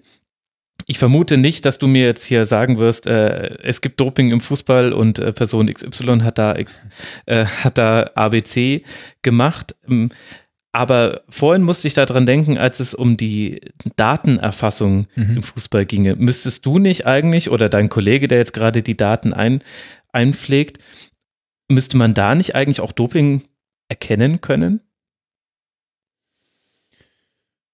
Äh, ich glaube, im Fußball ist es schwierig zu analysieren. Ich will nicht sagen, dass es ausgeschlossen ist, mit Sicherheit nicht, aber mhm. ich frage oder stelle schon die Frage, äh, was genau möchtest du als einzelner Spieler jetzt damit erreichen? Ich glaube, da geht es eher mal um deine körperliche, also um deine eigene körperliche Verfassung. Klar, wenn ich aber du bist ja, ist doch alles super. Genau, darum geht es letztendlich, um, um zu regenerieren, weil ich sage halt immer, die, diese 90 Minuten sind halt trainierbar. Mhm. Ja, also du wirst jetzt äh, anders als im, im Individualsport, ja, speziell im, im Radsport äh, oder auch im Marathon, da ist äh, ganz klar, du musst eben diese Wattleistung treten oder diese Zeit laufen, um den Weltrekord oder um die Etappe zu gewinnen. Mhm. Das hast du ja im Fußball nicht. Das heißt, du müsste ja dann eventuell, müsste ja ein systematisches Dopingsystem meines Erachtens in der Mannschaft oder in dem Verein haben, dass auch alle das machen und eben dadurch auch ihre Leistung steigern. Und äh, ja, aber kann es ja geben. Also wir ja, wissen zum Beispiel ja. bis heute nicht, wem so mancher Blutbeutel von Fuentes gehört hat und das waren sehr, sehr, sehr wahrscheinlich auch Fußballer. Ja, aber dabei. trotzdem sage ich eben, dass du diese 90 Minuten trainieren kannst und mhm. äh, wenn man sich näher mit dem Doping beschäftigt, dann ist es ja auch so, dass diese Leistungssteigerung erst dann eintritt, wenn du wirklich am absoluten Limit bist. Mhm. Ja, also wenn du wirklich, äh, sag ich mal, ganz oben bist und wahrscheinlich schon drüber hinaus, dann äh, kommt äh, dieser Le diese leistungssteigernde Effekt durch beispielsweise Eigenblutdoping etc., was mhm. da noch alles zugehört, ähm, tritt dann erst ein. Das hast du aber meines Erachtens im Fußball nicht, weil kein Spieler an seine absolute Leistungsobergrenze kommt. Ja. Mhm, ja, Und äh, dann geht es für mich eher darum, vielleicht schneller zu regenerieren. Okay, das mhm. mag sein. Das wäre für mich dann aber auch der Haupt, äh, das Hauptargument, das zu tun, dass du eben mhm. gerade auch, ähm, wenn du eben alle drei Tage ein Spiel hast, äh, versuchst, dich dann eben schnellstmöglich wiederherzustellen und dadurch eben den ganzen Prozess beschleunigst. Ja, aber was, was natürlich dann auch eine Leistungssteigerung ist, klar, mhm. vielleicht zu anderen, aber um deine Leistungsfähigkeit auf dem Platz deutlich zu verbessern gegenüber einem anderen, das finde ich schwierig, weil dafür ist, ist das zu begrenzt. Es ist kein, kein Extremsport, das, was ich schon mal gesagt habe. Mhm. Ja, aber ich weiß es nicht. Also klar, Regeneration ist ein wichtiger Punkt. Wahrscheinlich ist ein zweiter wichtiger Aspekt noch äh, nach einer Verletzung das wieder heranführen an die alte Leistung. Das kann man wahrscheinlich auch sehr gut beschleunigen und ist dann wichtig. Aber gerade weil so viele Komponenten im Fußball zusammenkommen, eben auch die mentale, die so wichtig ist und wichtiger als in anderen Sportarten vielleicht, kann es doch auch einfach äh, unter diesem Aspekt auch einen Effekt haben. Also wenn ich weiß, ich weiß ja gar nicht, was in der Spritze drin ist oder in der Infusion, die mir da mein, äh, mein Arzt legt, auch wenn ich vielleicht wissen sollte, dass Infusionen mhm. äh, schon mal ein Warnsignal sind. Ja. Ich glaube, ich glaube, es ist generell erstmal nicht, nicht erlaubt äh, im, im Leistungssport. Aber wenn ich weiß, ich fühle mich danach immer super ich, ich gehe aufs Feld und ich habe einfach ein gutes Gefühl und alle meine, meine, meine Mannschaftskameraden, bei denen ist ganz ähnlich und wir gehen alle mit einem guten Gefühl drauf und wir wissen, allein das kann ja schon genügend Effekt sein. Placebo. ja. Ja, gibt's ja auch. Also ich habe äh, mich sehr intensiv auch mit dem Thema Doping mal beschäftigt und mhm. auch viel recherchiert, gerade im Bereich Radsport und äh, ja, auch interessante Geschichten gelesen, eben auch äh, über sogenannten Placebo-Effekt, ja, ja. Äh, was dann auch geholfen hat. Ähm, ja, mag, mag auch alles sein und wird es womöglich auch im Fußball geben, dass der eine oder andere auf irgendeine ich Sache denke, schwört, äh, die er jeden, jedes Mal vorm Spiel einnimmt und der Meinung ist, dass er dann eben schneller und äh, mehr läuft, ja. Ich würde sogar sagen, das, das gibt es im Fußball. Ich glaube nicht, wird es wohl im Fußball geben. Es, dafür gibt es genügend Dopingfälle. Es werden sehr wenige kommen ans Licht. Wenn man sich dann allerdings mit der Art der Testverfahren beschäftigt und das äh, vergleicht, dann sieht man, dass sich zwar Profifußballer gegängelt fühlen, weil sie ihren Wohnort und, äh, oder weil sie ihren Aufenthaltsort angeben müssen und so weiter, ja. aber dass die eigentliche Testrate doch äh, erschreckend niedrig ist. Aber wenn wir, wenn wir gerade über Regeneration sprechen, und ich mir ansehe, dass äh, in Spanien, in England die Profifußballer zum Beispiel noch viel, viel mehr Spiele machen und aber dort bei manchen Mannschaften wesentlich weniger rotiert wird als jetzt hier in der mhm. Bundesliga. Also dann weiß ich immer gar nicht, ist das jetzt ein, eine unterschiedliche Auffassung von Sport, dass, dass manchmal in Deutschland auf diese Dreifachbelastung sofort hingewiesen wird. Also auch gutes Beispiel, Leipzig und Augsburg spielen unter der Woche jetzt 120 Minuten im DFB-Pokal. Damit wisst ihr jetzt auch, wann wir das hier aufgenommen haben, liebe Hörerinnen und Hörer. Am Wochenende drauf spielen beide wieder, drei Tage später und bei beiden Mannschaften wird thematisiert, ja, sie mussten ja 120 Minuten spielen im Pokal. Dabei war das einmal und klar ist, kann das sein, dass dir dann irgendwie nochmal zwei Prozent fehlen in der 95. Minute. Aber eigentlich müsste es doch bei diesem einmaligen innerhalb von drei Tagen oder vier Tagen zwei Spiele machen, muss das doch eigentlich noch drin sein als Leistungssportler. Und in englischen Medien, die würden lachen über so eine Argumentation. Ja, ist ja auch drin. Ich glaube, das sind ja ja die Medien oder äh, die außenrum, die das dann in, in Frage stellen, beziehungsweise die da Argumente suchen. Hm. Ich glaube, dass äh, in England das ist normal. Also ich glaube, der Körper passt sich ja auch an. Also wenn du mhm. das einfach gewohnt bist, äh, einem, weiß ich, 38 oder ich glaube in der zweiten Liga sind sogar über 40 Spiele zu machen und du eben auch einen gewissen Zeitraum in dieser Liga schon spielst, dann passt du dich ja auch an. Also deswegen, es ist, sage ja, es ist aus meiner Sicht trainierbar. Ja, es ist mhm. trainierbar, das auszuhalten. Äh, du fühlst dich natürlich nicht immer gleich und es gibt sicherlich auch mal eine Phase in der Saison, wo du einfach einen Hänger hast und du eben vielleicht auch mehr darauf achten musst, äh, dass du eben besser oder, oder Intensität auch rausnimmst und regenerierst. Aber ich bleib dabei, das ist trainierbar und äh, ein Spieler, der jetzt äh, aus Deutschland dahin geht, der wird sicherlich auch seine Anpassungsprobleme haben am Anfang, mhm. aber der wird sich dann auch relativ schnell einfinden und von daher glaube ich, äh, dass das alles äh, machbar ist, auch eben ohne entsprechende zusätzliche, nicht erlaubte Maßnahmen. Mhm. Wie hältst du dich denn eigentlich auf dem Laufenden? Denn ich habe den Bereich, das du ja vorhin auch schon gesagt, also vor einiger Zeit schon hast du gesagt, dass immer wieder neue Erkenntnisse mit dazukommen. Das ist ein relativ junger wissenschaftlicher Bereich, in dem sehr viel noch geforscht wird. Wie schaffst du es neben deinem Alltag, da auch noch aktuelle Kenntnisse mitzunehmen? Mhm. In erster Linie durch den Austausch mit anderen Kollegen, die man ja dann doch mittlerweile auch äh, hat und man ist dann doch auch gut und vernetzt. ist man da auch offen miteinander? Ja. Wenn ich jetzt zum Beispiel ja. rausfinde, dass linksdrehender Joghurt um 7.15 Uhr am Spieltag 10% mehr Sprintfähigkeit gibt, dann würde ich das ja nicht gleich verraten.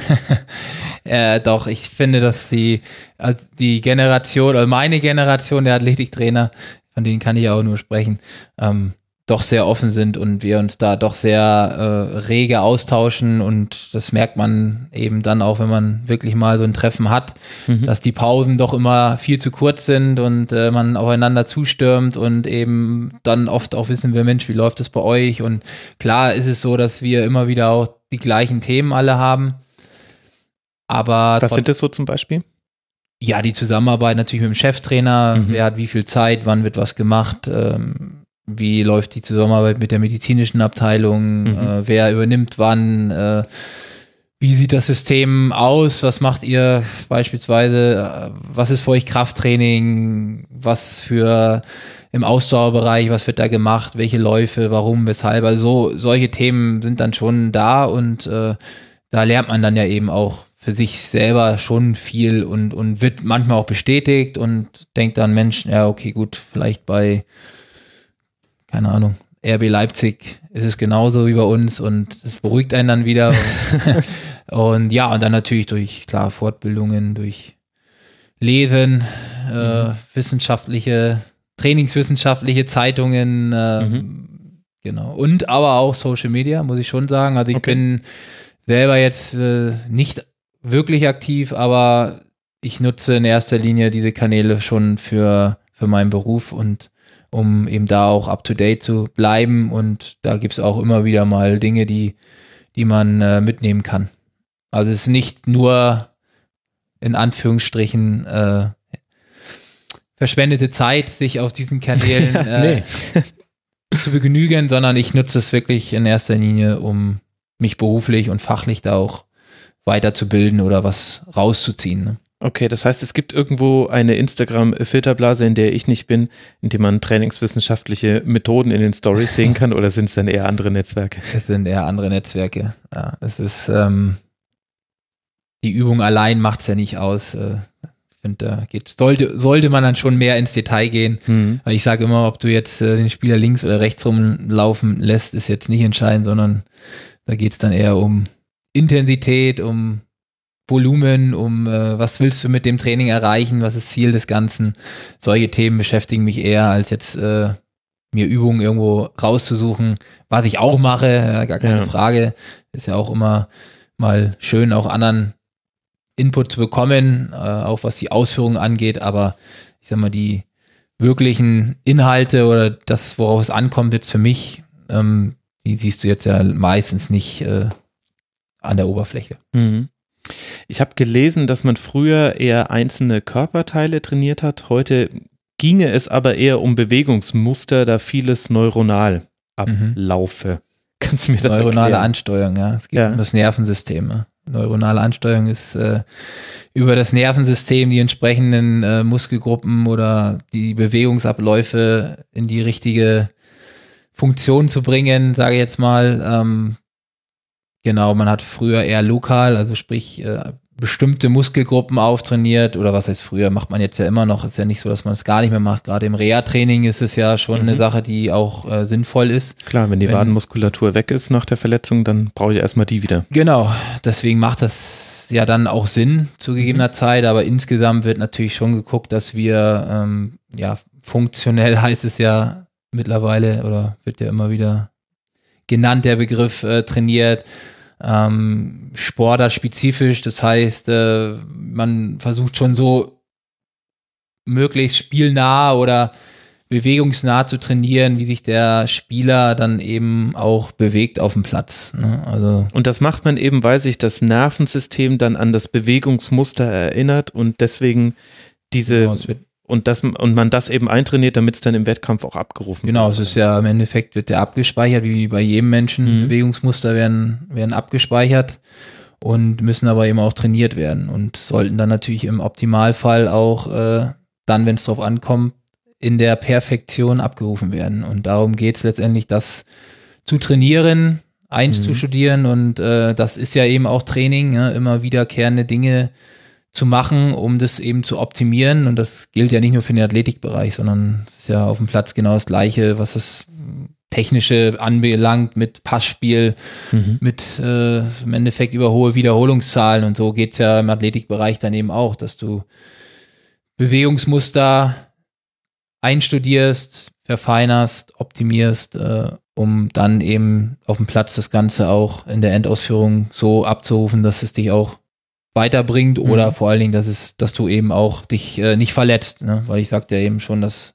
Prävention ganz, ganz wichtiger Punkt, glaube ich, ist äh, in unserem Bereich.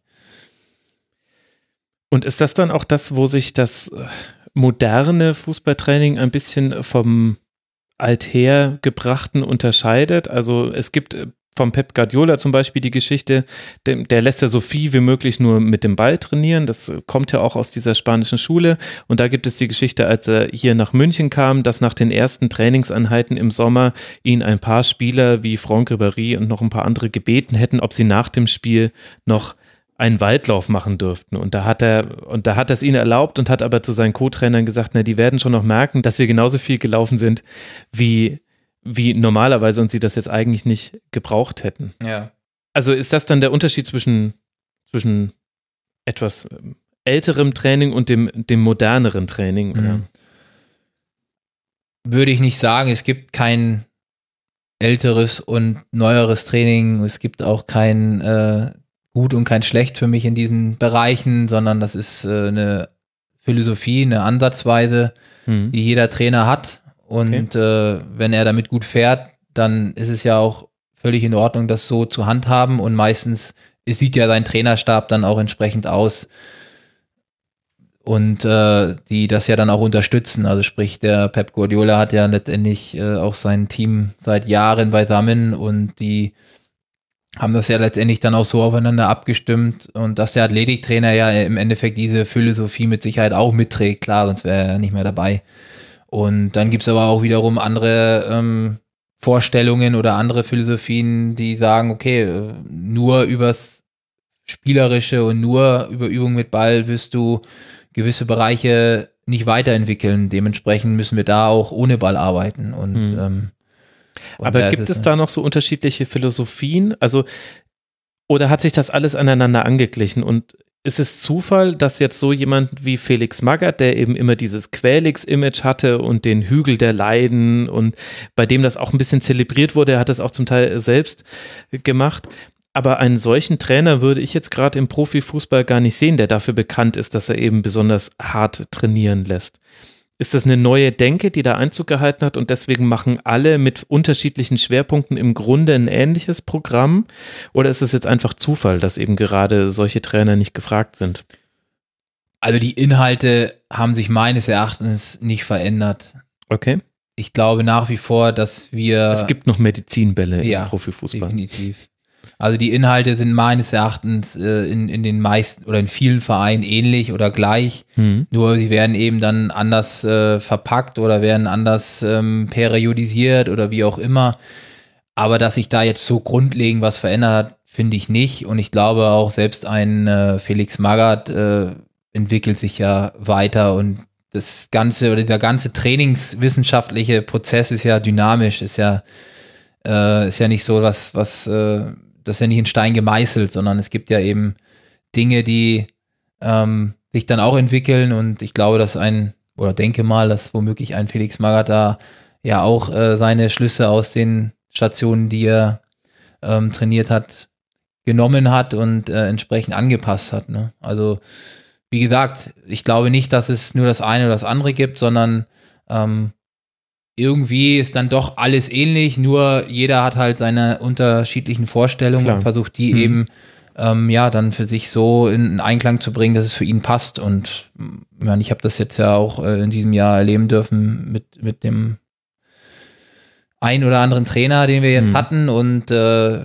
da ist es ja so. Ne? Der eine äh, sagt halt eben, er möchte es so haben, der andere sagt, er möchte es so haben aber oft sind es trotzdem die gleichen Inhalte, nur eben dann äh, anders aneinandergereiht oder okay. in einer anderen Form, mhm. genau. Gut, das, was man braucht im Fußball, das hat sich ja auch nicht verändert. Jetzt haben wir vorhin schon einen Bereich äh, kurz gestreift, nämlich die Technik. Mhm. Und ich habe gelesen, zum Beispiel bei Hertha BSC ist es so, schon nach dem Aufstehen geben die Spieler in der App an, wie sie geschlafen haben und sie sich fühlen. In der Kabine wird dann die Herzratenvariabilität gemessen. Das darfst du mir gleich erklären, was das ist. Die dann Auskunft darüber gibt, wie das Training des Vortags verkraftet wurde. Und bei Bedarf erfolgt dann Blutabnahmen und äh, persönliche Gespräche. Welche Rolle spielt denn Technik in deinem Beruf? In meinem Beruf, die Technik, äh, ja, man nutzt sie, aber für mich ist immer noch das Entscheidende, mit dem Athleten selber zu arbeiten. Mhm. Also darüber geht für mich nichts, der persönliche Kontakt. Und ja, es gibt diese App und äh, oder diese Apps und die haben wir ja mittlerweile auch in erster Linie, aber machen wir das ähm, gerade im Jugendbereich, um die Belastung zu erfassen. Wir lassen eben mhm. die Jungs das Training einschätzen, um eben dann auch für uns einen Rückschluss zu ziehen aufs Training. Ja, das ist meines Erachtens schon eine sehr sinnvolle Sache und äh, ist auch nichts Neues. Anonymisiert oder, oder seht ihr dann, ah, der hat dem Training die sieben gegeben? Weil dann werde ich ja immer so tun, als wäre es ein mega easy Training für mich gewesen. Einfach nur um zu symbolisieren, hey, ich bin, ich bin Top-Fit-Trainer, ich möchte spielen. Am, ja, das ist äh, nicht anonym, weil sonst äh, ja, macht es ja keinen Sinn, sondern mhm die Jungs bekommen eben nach ihrem Training dann eine Nachricht, in der sie eben das Trainings oder die Trainingsintensität von 1 bis 6 angeben müssen. Mhm. Und äh, wenn sie natürlich da jetzt äh, was angeben, was vielleicht gar nicht der Wahrheit entspricht, dann ja, dann, dann schneiden sie sich meines Erachtens ja ins eigene Fleisch. Das ist aber etwas, was man vorher kommunizieren muss. Ne? Also, dass das keine Auswirkungen auf das Wochenende hat und ob der Spieler jetzt spielt oder nicht spielt, sondern es geht einfach darum herauszufinden, wie jeder Spieler für sich diese Einheit empfunden hat. Und mhm. meistens ist es aber schon so, dass man als Trainer ein Gefühl dafür hat und auch abschätzen kann ungefähr, wie hoch die Belastung jetzt in dieser Einheit war. Also wenn wir jetzt sagen, wir wollen eine Einheit haben zwischen fünf und sechs, dann äh, ist das meistens auch deckungsgleich. Ne? Mhm. Und wenn jemand jetzt dann immer eine 3 einträgt, weil er meint, äh, er, er ist äh, topfit und er will jetzt unbedingt spielen am Wochenende, dann ist es ja auch so wie eben mit den Daten über so ein Tracking-System, dann geht man natürlich auch mal hin und fragt nach, mhm. ähm, wie das sein kann oder ist es wirklich so? Und äh, aber wie gesagt, das ist eine Kommunikation am Anfang der Sache.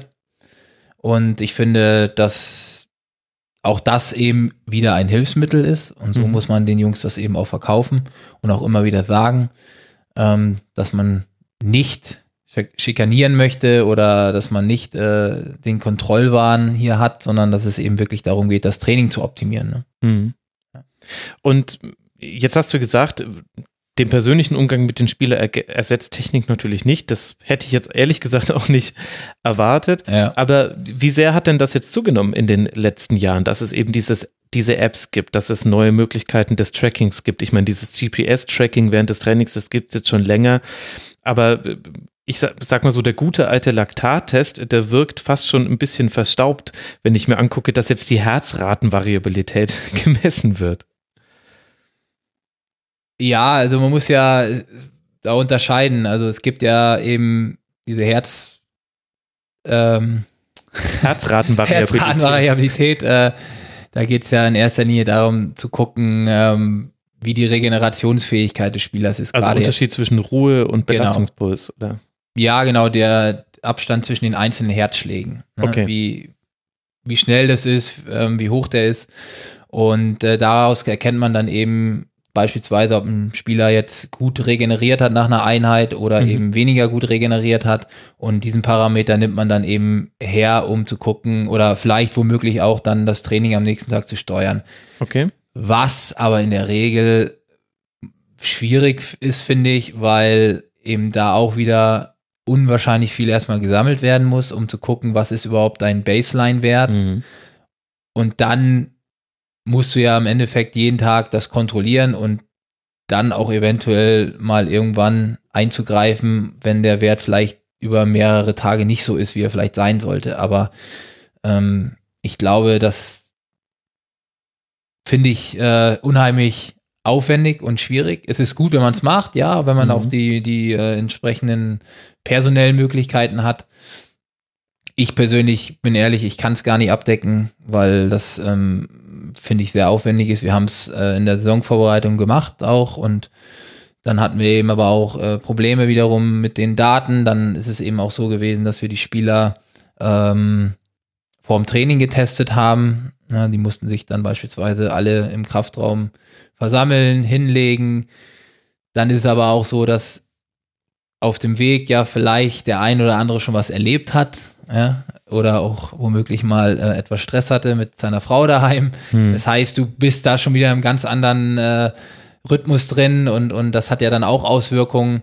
Hm. Ähm, von daher müsste jeder Spieler im Endeffekt das dann auch direkt nach dem Aufstehen machen und äh, das ist natürlich, das zu kontrollieren und dann am Ende auch dahinterher zu sein, dann geht es auch wieder, finde ich, in die Privatsphäre. Also das ist alles immer nicht so einfach, wie sich das anhört. Ähm, wenn das dann funktioniert, ist es toll und man kann das gerne auch hernehmen. Aber ich finde, im Mannschaftssport ist es schon ähm, ein größeres Thema und mhm. sollte eigentlich im Optimalfall auch von einem, sage ich mal, äh, vollführt werden mhm. und nicht äh, der Athletiktrainer ist dann doch eher für, für die Praxis zuständig. Also ähnlich wie es dann in England eher schon der Fall genau, ist, wie du, ja. wie du es vorhin beschrieben hast. Jetzt haben wir schon drüber gesprochen, wie deine Zusammenarbeit mit dem Cheftrainer logischerweise funktioniert, wie die Zusammenarbeit mit der medizinischen Abteilung funktioniert. Wie ist es denn mit dem ganzen Bereich Ernährung? Als Athletiktrainer hast du ja mehr mit den Spielern zu tun als so manch anderer. Gibst ihnen viele Tipps wahrscheinlich, auch für Dinge, die sie eben auch mal außerhalb der Trainingszeiten machen können, die ihrem Körper gut tun. Welche Rolle spielt da Ernährung? Ernährung spielt mittlerweile sicherlich eine wichtige Rolle weil die Spieler sich auch selber damit beschäftigen. Das mhm. ist jetzt meine Erfahrung. Und mhm. äh, natürlich viele Fragen dann auch haben an uns, beziehungsweise auch an die medizinische Abteilung, die jetzt bei uns äh, mehr oder minder dafür zuständig ist, ähm, mhm. Die eben auch entsprechende Pläne an die, an die Hotels gibt, was eben gegessen werden sollte, beziehungsweise was eben vor und nach dem Spiel auch da sein sollte. Mhm. Ist aber auch ein eigener Bereich, finde mhm. ich. Ja. Auch da wieder, wenn man das richtig aufziehen möchte, ist es ein, ein eigener Themenbereich mit mhm. einem eigenen Experten. Das Wissen, was ich jetzt speziell habe, ist, äh, ja, ich würde nicht sagen Halbwissen, aber ähm, bis zu einem gewissen Maß reicht es aus, aber äh, um jetzt eine, eine Analyse mit einem Spieler tiefgehend ähm, zu machen, da sehe ich mich jetzt auch nicht. Ne? Aber ich kann natürlich schon gewisse Tipps auch geben. Aber wie gesagt, wenn man das richtig aufziehen möchte, dann gehört ein Ernährungsberater für mich auch in so einem Performance-Team, mhm.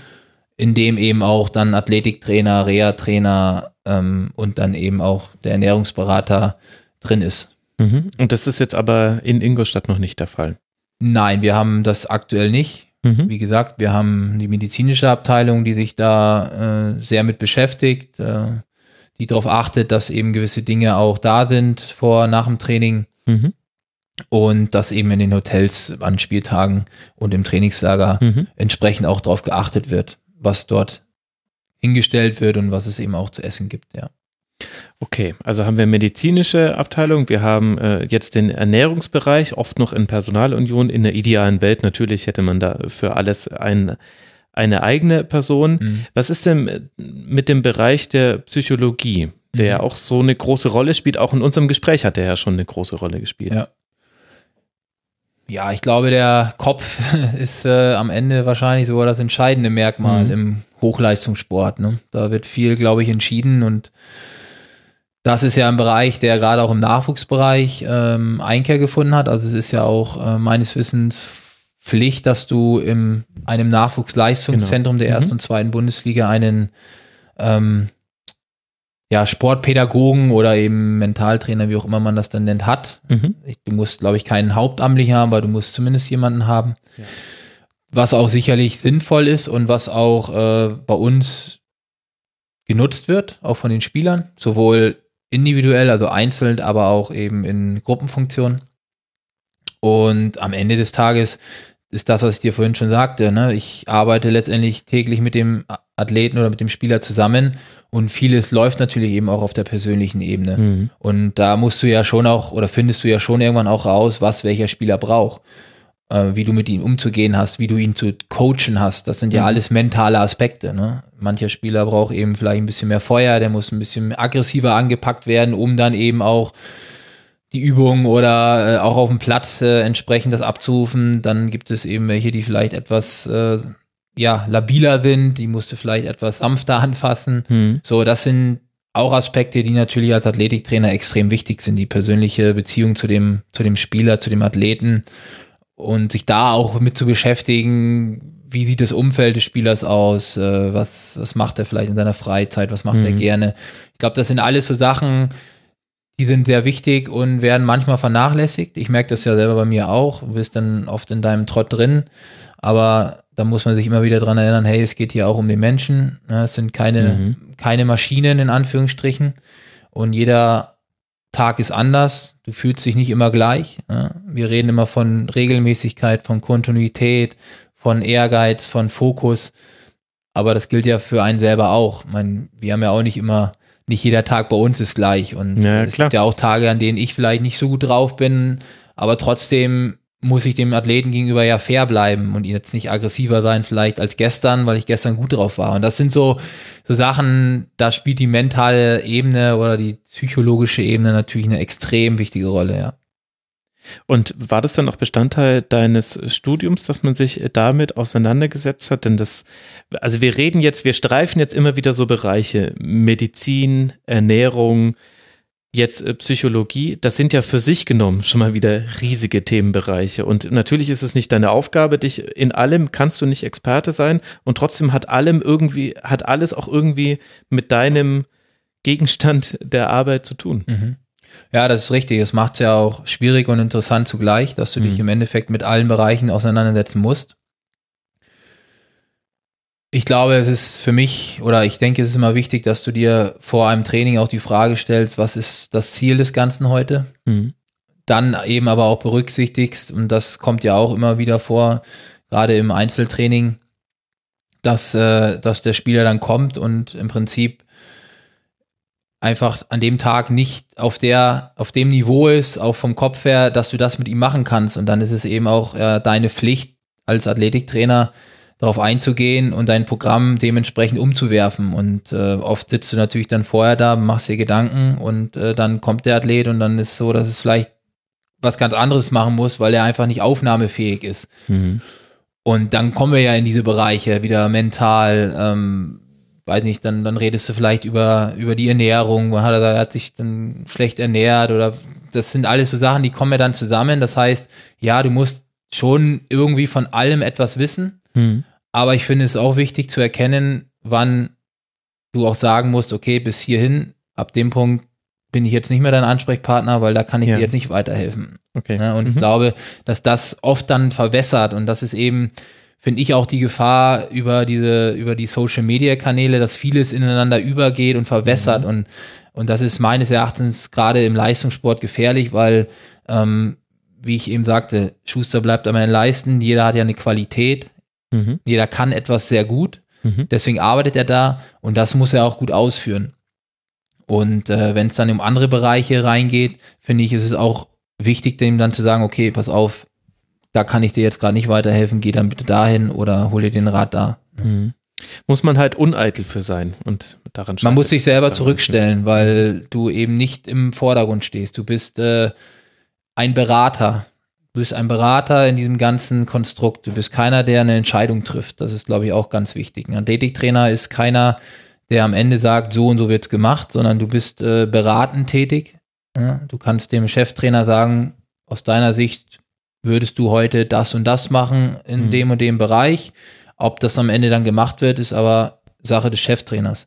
Und, äh, und so ist es ja im Athleten genauso. Du kannst dem Athleten sagen, ich würde heute nach dem Training das und das machen an regenerativen Maßnahmen. Ob der Athlet es dann aber macht, weiß ich nicht. Ne? Ja. Also dafür muss man schon äh, auch dann, das, das muss man wissen Mhm. und damit muss man auch klarkommen. Ja. Und das kann mitunter sehr, sehr anstrengend sein, ja. Das kann ich mir vorstellen.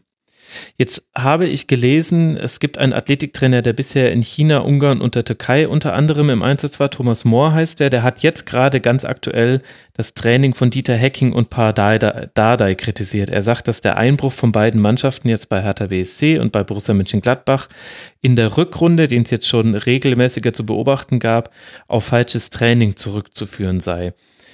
Jetzt mal unabhängig von der Frage, ob man das aus der Ferne überhaupt beurteilen kann, wo ich äh, große Zweifel habe und das könnte auch nur eine sehr gute PR-Strategie gewesen sein, interessiert mich aber die Frage, ist das überhaupt möglich, dass man so falsch trainiert, so überbelastet im Training, dass man dann am Spieltag nicht seine Leistungsspitze erreicht? Hältst du das für realistisch? Nein, halte ich nicht für realistisch. Halte ich nicht für realistisch, weil die Spieler sehr sensibel sind und hm du eben in einer Mannschaft ja eine gewisse Struktur hast, ja. in der auch bei Gladbach und auch bei Hertha Spieler sind, die nun eben schon bestimmt 10, 12 Jahre in diesem Geschäft tätig sind und die ja auch ein Gefühl für das Ganze haben. Und sollte es jemals zu der Situation kommen, dass die Spieler das Gefühl bekommen, wir werden überlastet, dann wird da ganz schnell auch der Finger gehoben. Ja. Und äh, tendenziell ist es eh meines Erachtens im Fußball so, dass eher mal weniger gemacht wird als mehr. Das mhm. ist jetzt überhaupt nicht negativ gemeint. Ja. Ne? Sondern ich glaube das nicht, nein. Und ich finde das auch nicht in Ordnung, wenn Leute aus der Ferne Trainingsmethoden beziehungsweise äh, solche Thesen aufstellen, weil wir sind nicht dabei. Wir sind mhm nicht annähernd dabei. Und vor allen Dingen, wenn du in, äh, in der Türkei oder in China oder sonst wo bist, erst recht nicht. Du weißt nicht, was da täglich passiert. Und mhm. äh, deswegen finde ich äh, das nicht in Ordnung und würde ich auch äh, nie machen. Ja. Ja, es ist äh, ein schwieriges Thema, vor allem immer, wenn Antworten zu einfach sind, dann werde ich so ein bisschen hellhörig, weil meine Erfahrung ist, je tiefer man sich mit einem Thema beschäftigt, und das muss jetzt nicht der Fußball sein, es kann auch jedes andere Thema sein, in der Regel sind die Antworten auf Probleme sind nie einfach. Und äh, wenn das, also, und wenn dann jemand sagt, die spielen deswegen eine schlechte Rückrunde, weil sie falsch trainieren oder weil sie nicht fit sind, dann werde ich immer allein schon deswegen hellhörig, weil ich mir das nicht vorstellen kann, weil das wäre auch eine Stellschraube, an der zu leicht zu drehen gewesen ja. wäre. Das, ja. äh, dafür ist es vielleicht Ja, wir reden ja auch hier von Vereinen, die jetzt nun äh, Traditionsvereine der Bundesliga sind, die äh, auch Trainer haben, die schon länger in dem Geschäft tätig mhm. sind, die erfolgreich meine, waren. schützt vor Inkompetenz. Nee, das, das stimmt, das ist richtig. Aber, aber sind ja trotzdem Bundesligisten, die jetzt äh, dauerhaft, sage ich mal, in der ersten deutschen Bundesliga spielen. Und äh, das schaffst du jetzt ja nur, wenn du auch äh, eine gewisse regelmäßige, gewisse Konstanz auch hast. Und solltest du jetzt da in den Bereichen so extrem abfallen, dann kannst du es ja auch irgendwann nicht mehr halten. Und das ist ja nicht der Fall. Ich glaube, dass die Spieler alle ein gutes Grundniveau haben und es gibt kein falsches Training. Mhm. Ist einfach so. Es gibt mehrere Möglichkeiten, aber es gibt kein richtig und kein falsch und sondern da muss jeder meines Erachtens seinen, seinen Weg finden und er muss begründen können. Ich glaube, das ist auch wichtig, ja? dass man selber, also als Athletiktrainer auch vor allen Dingen sagen kann, okay, das ist meine, mein Weg, dazu stehe ich, ich sehe das so und so. Und wenn dann eben beispielsweise ein Trainer sagt, okay, das sehe ich anders, das ist nicht meine, meine Philosophie, da kann ich nicht mit eingehen, dann ist es okay. Das ist aber auch überhaupt nicht schlimm. Hm. Aber dann passt es halt eben nicht. Und deswegen gehen ja dann doch auch die Trainerteams oft gemeinsam irgendwo hin, weil man eben sich ja angepasst hat. Ne? Oft ja, hat man sich im Jugendbereich kennengelernt und äh, hat dann womöglich die erste Mannschaft übernommen und so wächst das ja dann zusammen, die mhm. Abläufe passen und äh, dann geht man eben gemeinsam woanders hin, so, das ist ein normaler Prozess und, und finde ich auch äh, überhaupt nicht verwerflich. Hm. Äh, und dann passt es halt mal, passt es gut in dem Fall und dann gibt es aber sicher auch Konstellationen, da passt es halt einfach nicht, aber es ist ja auch okay. Ja, vor allem, das haben wir ja schon ganz gut rausgearbeitet. Es geht in, in deinem Bereich und dann eben auch aus Sicht des Cheftrainers geht es so sehr darum, dass man in einem Vertrauensverhältnis mit Vertretern verschiedener Disziplinen zusammenarbeitet, dass es wichtiger sein kann, dass dieses Trau Vertrauensverhältnis auf jeden Fall da ist, ähm, als äh, dass also das, das muss dann nicht bedeuten, wenn ich mit meinem Trainerteam komme, muss das nicht bedeuten, dass diejenigen, die vorher da waren, schlechte Arbeit gemacht hätten, sondern es geht einfach nur darum, ich will mit denen zusammenarbeiten, wo ich weiß, die sagen mir eine Art und Weise, was Sache ist, was sie denken, mit der ich umgehen kann und so genau, weiter. genau so ist es, ja. Jetzt habe ich äh, noch ein Zitat äh, gefunden bei der Recherche, diesmal von Tim Lobinger, ehemaligen Stabhochspringer, der sich jetzt auch im Bereich der Athletik etablieren möchte. Er sagt, Zitat, es ist leider so, Fußball Deutschland ist in der athletischen Betreuung ein Entwicklungsland. Zurzeit gibt es nur wenige Vereine, die systematisch und auf hohem Niveau Athletik trainieren. Eigentlich sind das nur Leipzig, Hoffenheim und Dortmund. Mhm. Ist Deutschland ein Athletikentwicklungsland? Es ist sehr viel Potenzial noch da in mhm. vielen Vereinen. Das also ein richtig. entschiedenes Jein von deiner Seite. Ja, ich, ich glaube, dass in dem Fall natürlich mit Tim Lobinger ein ehemaliger äh, Leichtathlet spricht, der das ja auch sein Leben lang betrieben hat und eben auch weiß, wie wichtig das ist. Ja. Und für jemanden, der, der damit aufgewachsen ist, ist es natürlich deutlich schwieriger nachzuvollziehen, als für jemanden, der jetzt beispielsweise im Fußball groß geworden ist und mhm. damit nie wirklich konfrontiert worden ist.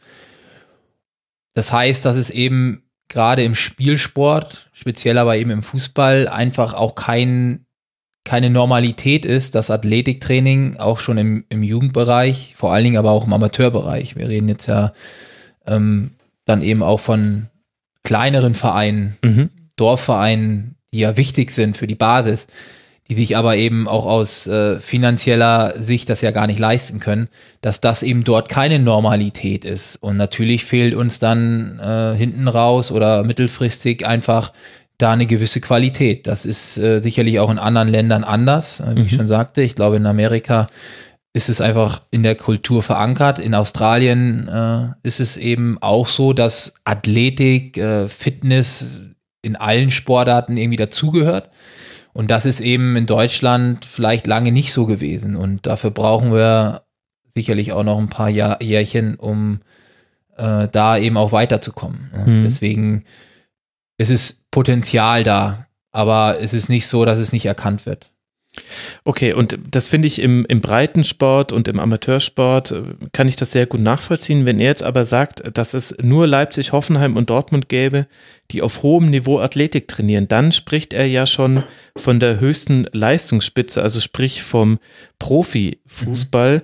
Gehst du da auch mit seiner Einschätzung mit, dass es auch da noch so viel Potenzial gibt, was gehoben werden kann? Also ich glaube, dass die Vereine was das angeht, sehr gut aufgestellt sind und da Vorreiter sind, ja, das glaube ich schon. Mhm. Und dass das eben auch erstrebenswert ist für die Vereine, die jetzt, äh, sage ich mal, im, im Hintergrund oder hinten anstehen. Und was machen die da anders? Geht es da vor allem um Kapazitäten, ja. um Personal? Ich denke, es geht vor allen Dingen um Personal. Okay. Ich glaube, das ist entscheidend. Äh, ich habe ja nun auch jahrelang alleine den Jugendbereich bei uns beim mhm. FC Ingolstadt gemacht und das ist ja am Anfang, machst du das ja auch gerne und es macht dir Spaß, aber du willst ja irgendwann auch weiterkommen, du willst ja auch mehr Qualität reinbringen, willst die Quantität verringern, die Qualität erhöhen und das geht natürlich nur mit Personal. Mhm. Und dafür muss aber eben auch das äh, Auge und vor allen Dingen auch ähm, ja die Gewissheit bei der bei den entsprechenden Leuten im Verein da sein, dass das wichtig ist. Und ich glaube, dass das die Vereine, die du gerade genannt hast, dass das dort der Fall ist, mhm. dass sie eben für ihre Bereiche Experten engagiert haben und ähm, dass du so natürlich eben dann auch die Qualität äh, in dem Training erhöhen kannst oder erhöht hast. Und das ist eine finanzielle auch mhm. oder finanzielle Geschichte auch, muss man klar sagen. Und äh, ja, es ist erstrebenswert, da mal hinzukommen, ja. Auch für so einen Verein sicherlich wie uns. Mhm. Wobei ich sagen muss, dass sich das eben schon stetig entwickelt hat und das wird sich sicherlich in den anderen Vereinen auch noch äh, tun, aber es ist ein, ein langjähriger Prozess, ja. ist leider so. Ja, und vor allem ist es ja auch eine Abwägungsentscheidung. Also wenn ich derjenige bin, der dann den Etat eines Bundesligisten verwaltet, dann sehe ich natürlich schon die Möglichkeit, dass ich jetzt da nochmal einen Betrag in, in Aufstockung des Trainerstabes stecke. Ich werde aber daran gemessen, wie wir in dieser Saison in unserer Liga abschneiden und da könnte es für mich kurzfristig schlauer sein, für mich ganz persönlich, jetzt einfach diesen Betrag in das Gehalt eines Spielers äh, zu stecken, den ich halten möchte Ja. oder XY. Der Mehrwert, den du dann hast, den siehst du ja erstmal nicht. Genau. Wer weiß, ob du den überhaupt siehst. Das Klar. ist ja die Sache, wenn du etwas regelmäßig machst, beispielsweise ein Präventionstraining, Hm. dann werden wahrscheinlich gewisse Thematen, Thematiken gar nicht entstehen, weil du ja regelmäßig das machst.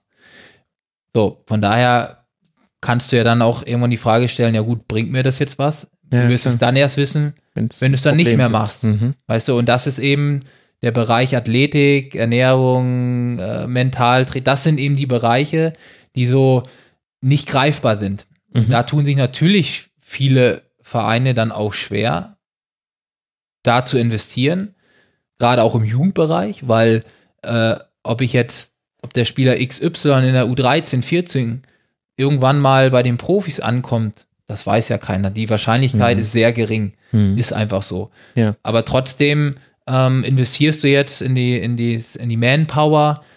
Du äh, erhoffst dir, dass das passiert, aber du wirst es nie wissen. Das ist nicht greifbar. Und das ist natürlich im Profibereich, wenn du dann die Möglichkeit hast, einen Spieler XY für die Summe zu bekommen, du weißt, der hat die Qualität und der wird dich jetzt wahrscheinlich kurzfristig weiterbringen, dann werden sie es wahrscheinlich machen und dann wirst du auch kurzfristig den Erfolg eventuell eher einfahren, als wenn du jetzt in die Manpower investierst und das über Jahre dauert. Das ist ja dieser Zwiespalt, den halt viele haben. Und Mhm. dafür brauchst du eben aber meines Erachtens auch Leute, die, die das erkennen. Mhm. Ja? Und ähm, jetzt gab es ja gerade die Geschichte mit Max Eberl, dass er sich entschieden hat, den Vertrag von Dieter Hecking eben aufzulösen und ähm, ich kenne ja jetzt keine Hintergründe und so weiter, aber ich finde, da sieht man schon, dass der Maxi Eberl einfach jemand ist, der strategisch denkt, Mhm. der vorausschauend denkt und äh, das finde ich toll, dass es solche Leute gibt, die jetzt nicht nur die Kurzfristigkeit sehen, sondern die eben auch mittelfristig bis langfristig denken, was könnte uns gut tun, Mhm. obwohl das ja eine sehr erfolgreiche Phase jetzt gerade war oder ist auch für, für Gladbach, äh, wenn sie dann letztendlich auch vielleicht hoffentlich in die Champions League kommen. ne? Ja, das stimmt natürlich. Und gleichzeitig sollte das jetzt aber schiefgehen und ähm, sportlich wird in der nächsten Saison alles ganz fürchterlich laufen für Gladbach, egal in welcher Konstellation. Dann wird, wird niemand Max Eber für seine Strategie Nee, loben. Und ich habe auch noch nicht das Lob auf Christian Heidel gehört, der in Schalke riesige Investitionen umgesetzt hat. Ich glaube, die waren vorher schon geplant, aber er war dann an der Umsetzung beteiligt, was so Trainingsinfrastruktur angeht. Also du hörst ganz, ganz selten bei der Bewertung von denjenigen, die Entscheider sind im Fußball, der hat aber wirklich gute Strukturen geschaffen oder der hat in dem Bereich nochmal einen Fokus gelegt und auch deshalb haben wir jetzt diese goldene Generation an Fußballern fünf Jahre später. So funktioniert halt irgendwie auch der Fußball nicht. Nee, das ist irgendwie zu unromantisch. Ne? Okay, wenn wir bei unromantisch sind, stelle ich eine letzte romantische Frage dann wenigstens. Äh, gibt, es, äh, gibt es Spieler, die sich vielleicht dann auch später nochmal bei dir gemeldet haben und gesagt haben, Jan, was du damals äh, mit mir gemacht hast, also das, was wir gehört haben im Intro von Thomas Müller, der zu Andreas Kornmeier, seinem Fitnesstrainer, damaligen Fitnesstrainer, sagt, du hast aus einer langsamen Schnecke eine schnelle Schnecke gemacht. Danke dafür. Ja, also es gibt schon Spieler, die gerade im Jugendbereich dann mich danach angerufen haben oder sich später gemeldet haben und gesagt haben, Mensch Jan, das, was wir damals bei dir gemacht haben, es hat mir gefallen, ich würde das auch gern machen, in die Richtung gehen. Kannst du mir mal einen Tipp geben? Mhm. Und ähm, das sind für mich eigentlich die schönsten Anrufe, beziehungsweise ist der schönste Mehrwert auch aus der Sache, wenn ich jungen Menschen in dem Fall dann auch helfen konnte Hm. eventuell dann ihren beruflichen Weg zu finden. Das äh, gibt einen schon ein sehr schönes Gefühl und ja, das hatte ich. Ähm, und ich denke auch, dass es vielleicht das eine oder andere noch passieren wird. Ach, äh, liebe Hörerinnen und Hörer, ihr hättet sehen sollen, wie jetzt die Augen gerade geleuchtet haben von Jan. Ja, ich, ich glaube, da wird wahrscheinlich, wahrscheinlich führe ich in zehn Jahren ein Tribünengespräch und dann sagt jemand, ja, und dann hatte ich ja einen Mentor und das war der Jan-Philipp Hestermann, damals bei Ingolstadt, das war und äh, deswegen bin ich jetzt die Koryphäe in diesem Bereich geworden. Jan, ich danke dir sehr herzlich, das hat großen Spaß gemacht, mit dir über deinen äh, Job zu sprechen und äh, da mal ein bisschen mehr zu lernen. Es geht in diesen Tribünengesprächen immer darum, erstmal Dinge halbwegs zu verstehen. Ja, Danke dir. vielen Dank, Max, hat mir sehr viel Spaß gemacht. Ja, und danke und Grüße an dieser Stelle dann an Ralf Gunisch. Mal gucken, ob er dieses Tribünengespräch hören wird. Ähm, Werde ich ausrichten. Er hat, er hat, uns beide zusammengeführt und so das äh, Tribünengespräch mit ihm war der Anlass dafür, dass wir uns hier kennengelernt haben. Danke dir. Danke auch. Danke euch, lieben Hörerinnen und Hörern, für eure Aufmerksamkeit. Äh, das war das Rasenfunk-Tribünengespräch. Hinterlasst uns gerne Feedback unter mitmachen.rasenfunk.de und hört natürlich auch in unsere anderen Formate. Nicht nur, wenn ihr Ralf Gunnisch heißt. Grüße. Mal gucken, ob er das hier gehört hat an der Stelle. Es gibt noch den Kurzpass und die Schlusskonferenz. Bis bald im Rasenfunk. Macht's gut. Ciao.